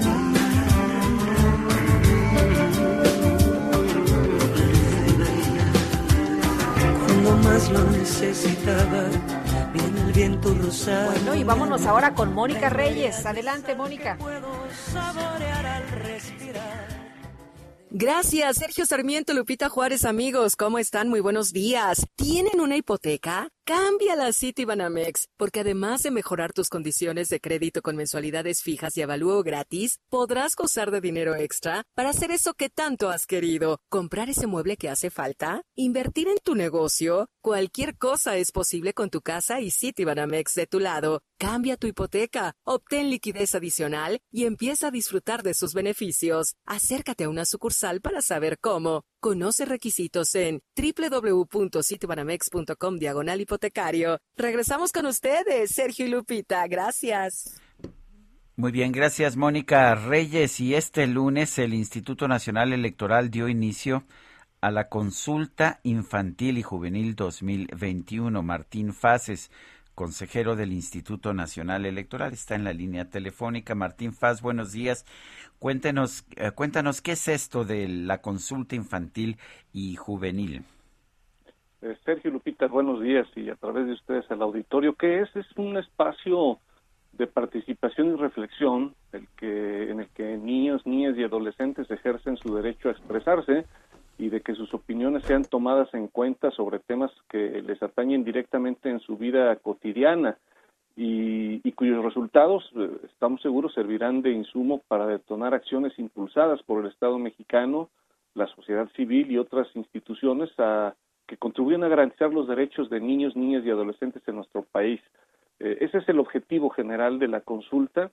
No sé si recu recuerdes que hace muchos años la consulta era el mismo día de la jornada electoral. Es la novena edición que se realiza, pero en sus primeros momentos eh, los niños, niñas y adolescentes acompañaban a sus papás el día de la jornada electoral, se les daba una boleta, elegían entre algo, pero con el paso del tiempo eh, esta consulta ha ido evolucionando de tal forma que hoy día eh, es un espacio específico en donde sobre todo lo que lo que se busca es eh, ver su opinión, que ellos eh, se expresen libremente sobre algunos temas que incluso ellos mismos han elegido en esta ocasión. En esta ocasión. Eh, no Martín, solamente sí, dime, dime. no, no diseñamos nosotros las preguntas, sino que estas fueron diseñadas por un sondeo previo que se hizo con 8.396 niños, niñas y adolescentes que eligieron determinados temas para la consulta. Eh, sobre los temas precisamente, ¿cuáles son? ¿Qué es lo que más les preocupa a los niños? ¿Qué es lo que quieren, pues, eh, platicar o poner en, en el debate? Y tú que has estado atento de todos estos procesos, ¿cómo ha cambiado la, la, pues, el interés o la preocupación de los niños en ciertos temas? ¿Qué les preocupaba antes y qué les preocupa ahora? Mira, hay temas que son más o menos recurrentes. Los temas de esta ocasión son el cuidado del planeta, el bienestar y los derechos humanos. El que, el que si acaso eh, hoy resalta mucho, sobre todo por el contexto de la pandemia, es el tema del bienestar. El, el tema de los derechos, eh, el tema de los derechos era, era algo que ya se había visto en anteriores ocasiones, pero en otras ocasiones, por ejemplo, se hablaba mucho eh, de ambiente escolar, convivencia democrática, em, valores y prácticas de la democracia, justicia y paz, pero en esta ocasión los temas son, como te digo, cuidado del planeta, los derechos humanos y el bienestar. Y creo que este tema del bienestar refleja en buena medida toda esta situación que se ha vivido con la pandemia y el cuidado que ha habido en torno, tanto el cuidado hacia ellos como el que ellos han tenido que dar respecto de sus familiares. Entonces creo que los datos que nos va a arrojar esta, esta este noveno ejercicio van a ser datos bien importantes. Decías que era eh, coincidía con la jornada electoral el día de, las votaciones, entonces ahí los chavitos hacían este mismo ejercicio y me acuerdo que hasta se les daba eh, algunas calcomanías, algunos botones, en fin. Pero ¿cómo es ahora? ¿Cómo es eh, esta práctica? Ahora, durante todo el mes de noviembre, desde el día de hoy hasta el día 30, a través de dispositivos, de cualquier dispositivo móvil, ellos pueden entrar a la página del INE, en donde hay una, en donde van a encontrar eh, un micrositio que es notorio desde que entras a la página del INE, que es sobre la consulta infantil y juvenil, y ahí vas a encontrar por grupo etario, eh, tenemos eh, cuatro grupos etarios de 3 a 5 años, de 6 a 9 años, de 10 a 13 y de 14 a 17, con preguntas, con un cuestionario diferente para cada uno de ellos en torno a los mismos tres temas. Entonces, desde cualquier dispositivo móvil lo puede hacer, pero además va a haber eh, varios días en los que se van a instalar casillas del 17 el 17, 16, 18, 19 y 22 de noviembre. Se instalarán casillas en, uh, en varios en 19.517 lugares. Eh, de esos eh, 17.795 serán escuelas y 1.722 serán itinerantes. Eh, pero aún ahí incluso también habrá dispositivos móviles, eh, en donde los niños, niñas y adolescentes podrán eh, seleccionar y responder las preguntas del cuestionario y eso ocurrirá, como te digo, a nivel digital por dispositivos móviles durante todo el mes de noviembre, más estos cinco días en los que sí se instalarán casillas en escuelas, eh, algunas serán itinerantes y también habrá fijos en cada una de las 300 delegaciones del Instituto Nacional Electoral a lo largo del país. Bueno, pues Martín Faz, consejero del Instituto Nacional Electoral, gracias por hablar con nosotros un gusto y invitar a padres, eh, maestros, eh, cuidadores a que inviten a los niños y a todos los que nos estén escuchando, niños, niñas y adolescentes, a participar a partir de hoy y durante todo el mes en esta consulta infantil y juvenil 2021. Muchas gracias, Martín. Hasta luego. Hasta luego, muy buenos días. El Colegio de México presentó los resultados de un estudio que se llama Heterogeneidad en el exceso de mortalidad y su impacto en la pérdida de la esperanza de vida debido al COVID-19. ¿Qué se han encontrado? Pues vamos a platicar con el doctor Víctor, eh, Víctor Manuel García. Él es profesor investigador del Centro de Estudios Demográficos Urbanos y Ambientales del Colegio de México y también coautor del artículo. Doctor, ¿cómo está usted? Muy buenos días. Sergio Lupita, muy buenos días. Oiga, eh, escuchamos el otro día algunos datos eh, muy importantes sobre pues qué ha ocurrido durante este pues este proceso de, pandemia y vemos que los más afectados, por ejemplo, en el tema de más mortalidad son los hombres más afectados que las mujeres. ¿Ustedes qué encuentran en este estudio? ¿Cuáles son los resultados? Sí, miren, en este trabajo lo, lo, lo desarrollamos junto con el doctor Irán Beltrán de la Universidad de California en Los Ángeles y este y en principio nosotros nos propusimos estudiar el efecto de la pandemia al interior del, del país porque mucho se había hablado de, de cómo había sido en Europa, cómo había sido en Estados Unidos y comparando los países europeos y ahí se había encontrado que justo no estaba muy concentrado en los adultos mayores y principalmente en hombres. Entonces nosotros comenzamos con herramientas demográficas a tratar de ver cuánto de esperanza de vida se perdió el año pasado este, por, por esta cuestión. Y sí, efectivamente encontramos que los hombres son los que más eh, perdieron en todas las entidades federativas, más perdieron eh, esperanza de vida con respecto a las mujeres y este y digamos que se encuentra digamos en las entidades federativas donde se encuentra la mayor pérdida están concentradas en en el centro en el norte y en la península de Yucatán bueno entonces el esto eh, o sea el covid no nos pega a todos por igual eso es, esa es una pregunta que quisiera yo hacer. Sí eh, al parecer en México y en países de América Latina próximamente estamos eh, por sacar otro otro artículo de investigación con colegas de, de otros países de América Latina encontramos que este que no que en, efecto eh, digamos eh, le pega más a poblaciones frágiles. Y desafortunadamente aquí en México y en América Latina nos pega eh, pues, en, en, edades de adultos jóvenes debido a que son edades más frágiles y que ya tenemos problemas estructurales de tiempo eh, totalmente relacionados con cuestiones que tienen que ver con la cuestión alimentaria y con, con una carga de enfermedad y eh, el acceso a los servicios de salud, ¿no? Entonces, en ese sentido, pues sí, este, hay, hay un efecto diferencial. De hecho, también hay un artículo de investigación que están por sacar unos colegas en donde eh, analizan más a profundidad este tipo de cuestiones, pero en, en términos de la pérdida de esperanza de vida, sí nosotros encontramos que, por ejemplo, en la Ciudad de México, en el caso de los hombres, se llegaron a perder seis años de esperanza de vida, ¿no? No solamente para ponerlo en contexto, le costó a la Ciudad de México eh, incrementar su esperanza de vida 12 años, este, eh, en 12 años, perdón, eh, se eh, costó incrementarla 3.5 años, ¿no? Entonces, este, para ponerla en contexto, pues aquí solamente en un año perdimos seis años de esperanza de vida, ¿no? Esto no sí, perdón. Ajá. No, no, no. Adelante, doctor. Sí, este, esto no significa que eh, cuando pase la pandemia o cuando lo, la, la, pandemia se vuelva endémica, eh, vamos a comenzar de cero o vamos a comenzar con seis años de pérdida de esperanza de vida o con, o con seis años menos de esperanza de vida.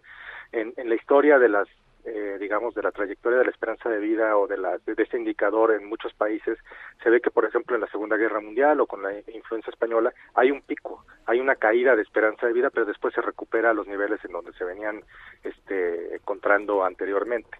Aquí la gran pregunta es a qué niveles vamos a terminar en México, porque algo que hemos encontrado es que este pues eh, digamos venimos también de un problema estructural de hace más de de 15 años con la cuestión de la pérdida de, de, esperanza de vida por las muertes por homicidios y la cuestión que está relacionada con la guerra contra el narcotráfico. Muy bien, pues doctor, muchas gracias por platicar con nosotros esta mañana. Muy buenos días. Muy buenos días, a la orden. Bueno, entre un muerto y 17 heridos fue el saldo de una serie de explosiones a consecuencia de una toma clandestina de gas en la Junta Auxiliar de San Pablo, Xochimehuacán, en Puebla. Ana Lucía Giles, secretaria de Go Gobierno de Puebla. La tenemos en la línea telefónica. Señora secretaria, buenos días. Cuéntenos cómo está la situación en estos momentos y, bueno, ¿qué fue lo que pasó con esta explosión? Muy buenos días, eh, Sergio. Te puedo confirmar que, que ya hoy tenemos una zona libre de riesgo. En la madrugada de hoy eh, fue clausurada totalmente la toma clandestina que generó esta fuga de gas y posterior eh, explosión. En su momento se tuvieron alrededor casi dos mil elementos de fuerzas de tarea entre gobierno federal, del gobierno del estado y municipal. Eh, de las 17 personas hospitalizadas que mencionaba Sergio, tres ya fueron de altas, las demás siguen recibiendo atención médica en los servicios hospitalarios de salud del estado. Tenemos personas, se evacuaron cerca de dos mil personas también de, de la zona de riesgo en su momento. Muchos prefirieron irse con familiares y amigos, pero sí tenemos personas en albergues. Tenemos 81 personas en una secundaria, en la secundaria Adolfo López Mateos y 34 más un, en un templo mormón. Eh, y bueno, se ha, dando, se ha dado atención eh, a todas las necesidades básicas de la población que se vio afectada por esta por esta emergencia. Incluso, dada su preocupación por sus mascotas y animales de traspatio, los institutos de bienestar animal, tanto del Estado como del municipio, trabajaron en la atención de, de ellos y en el resguardo de los mismos para sacarlos fuera de la zona de riesgo. Hoy lo que queda, Sergio, es el trabajo de limpieza, remoción, eh, ver quiénes pueden regresar a sus a sus viviendas, establecer quiénes pueden regresar libres de riesgo a sus viviendas y trabajar sobre los apoyos que van a recibir estas personas que perdieron su casa. Eh, Ana Lucía, nos decía usted que ya la zona está bajo control, que ya no hay ninguna peligrosidad. ¿Esto significa que en cuántas horas puede regresar la gente a sus viviendas?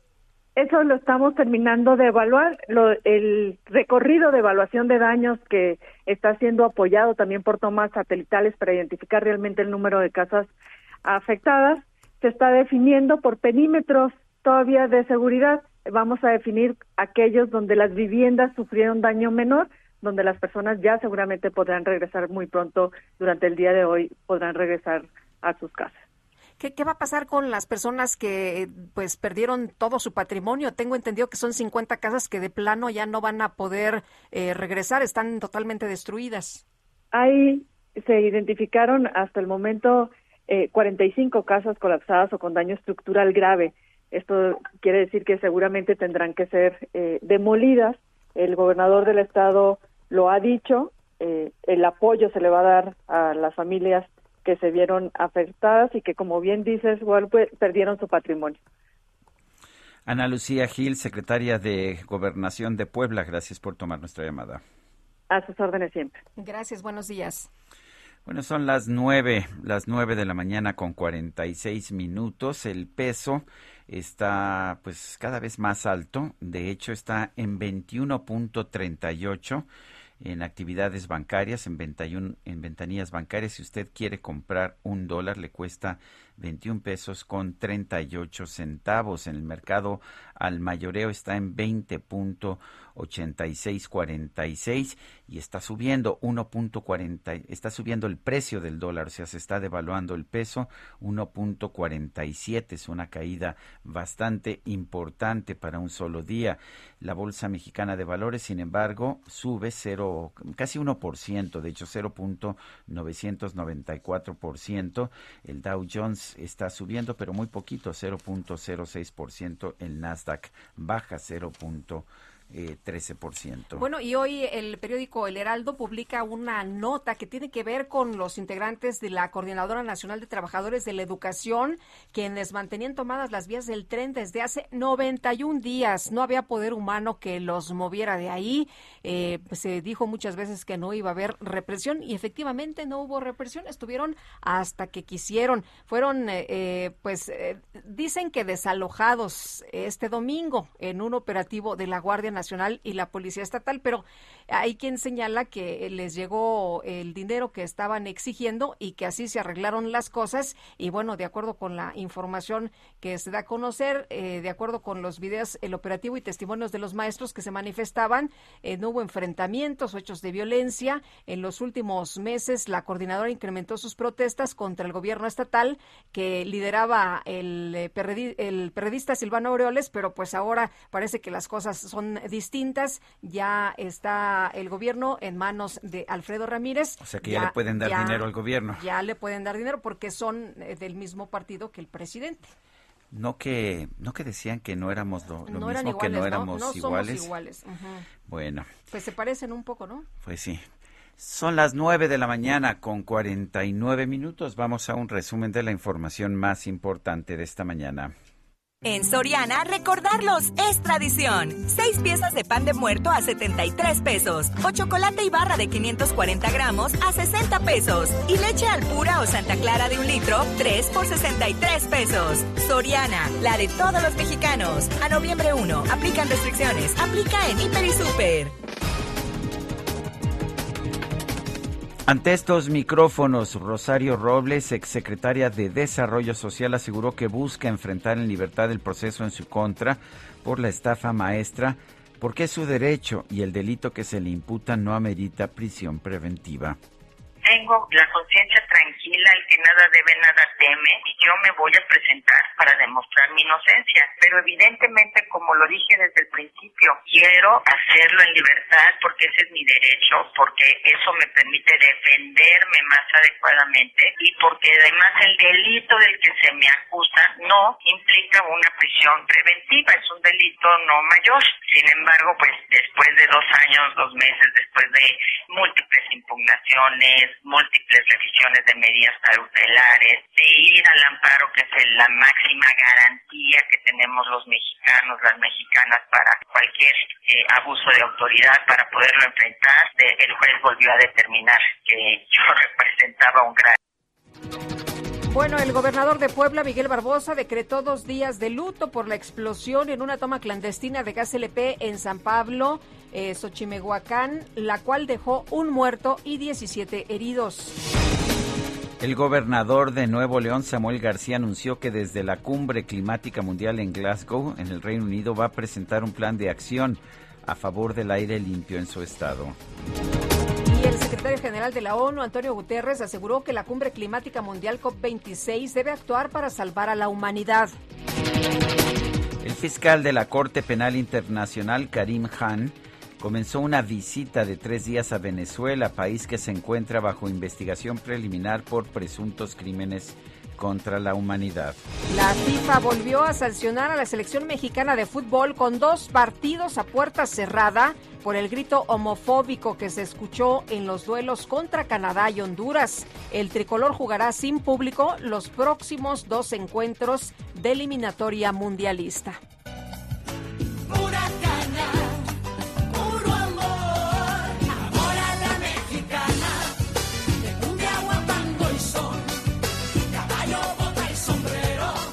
Cuéntame. Bueno, pues en redes sociales se hizo tendencia el nombre de Thalía. Muchos internautas aplaudieron el disfraz que utilizó en Halloween, ¿sí? La cantante mexicana utilizó su habilidad con el maquillaje para recrear el aspecto del protagonista de la serie El juego del calamar, Song Ji-hoon. Incluso se pintó sus imperfecciones faciales y se colocó papel en la boca para hacer cachetes en su cuenta de Instagram compartió un tutorial de su disfraz.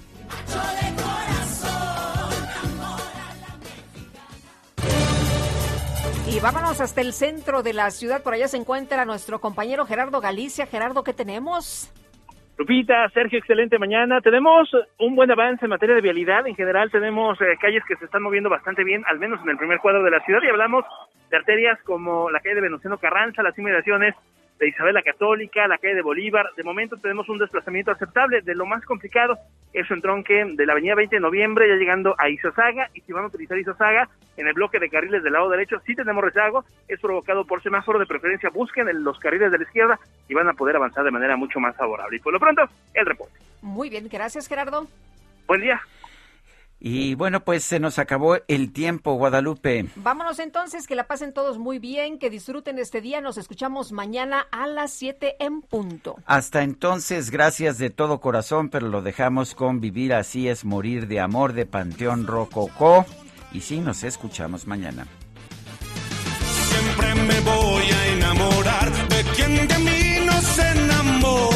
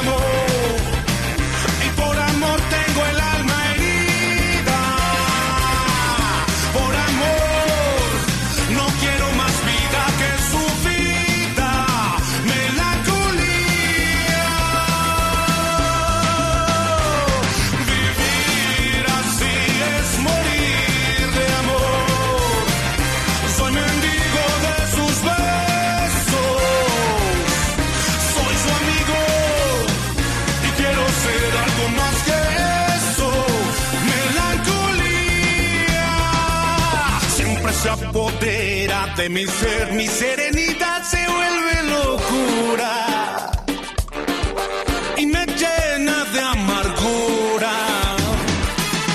Siempre me voy a enamorar de quien de mí no se enamora, no, no, no. Y es por eso que mi alma llora y ya no puedo. Heraldo Media Group presentó Sergio Sarmiento y Lupita Juárez por El Heraldo Radio.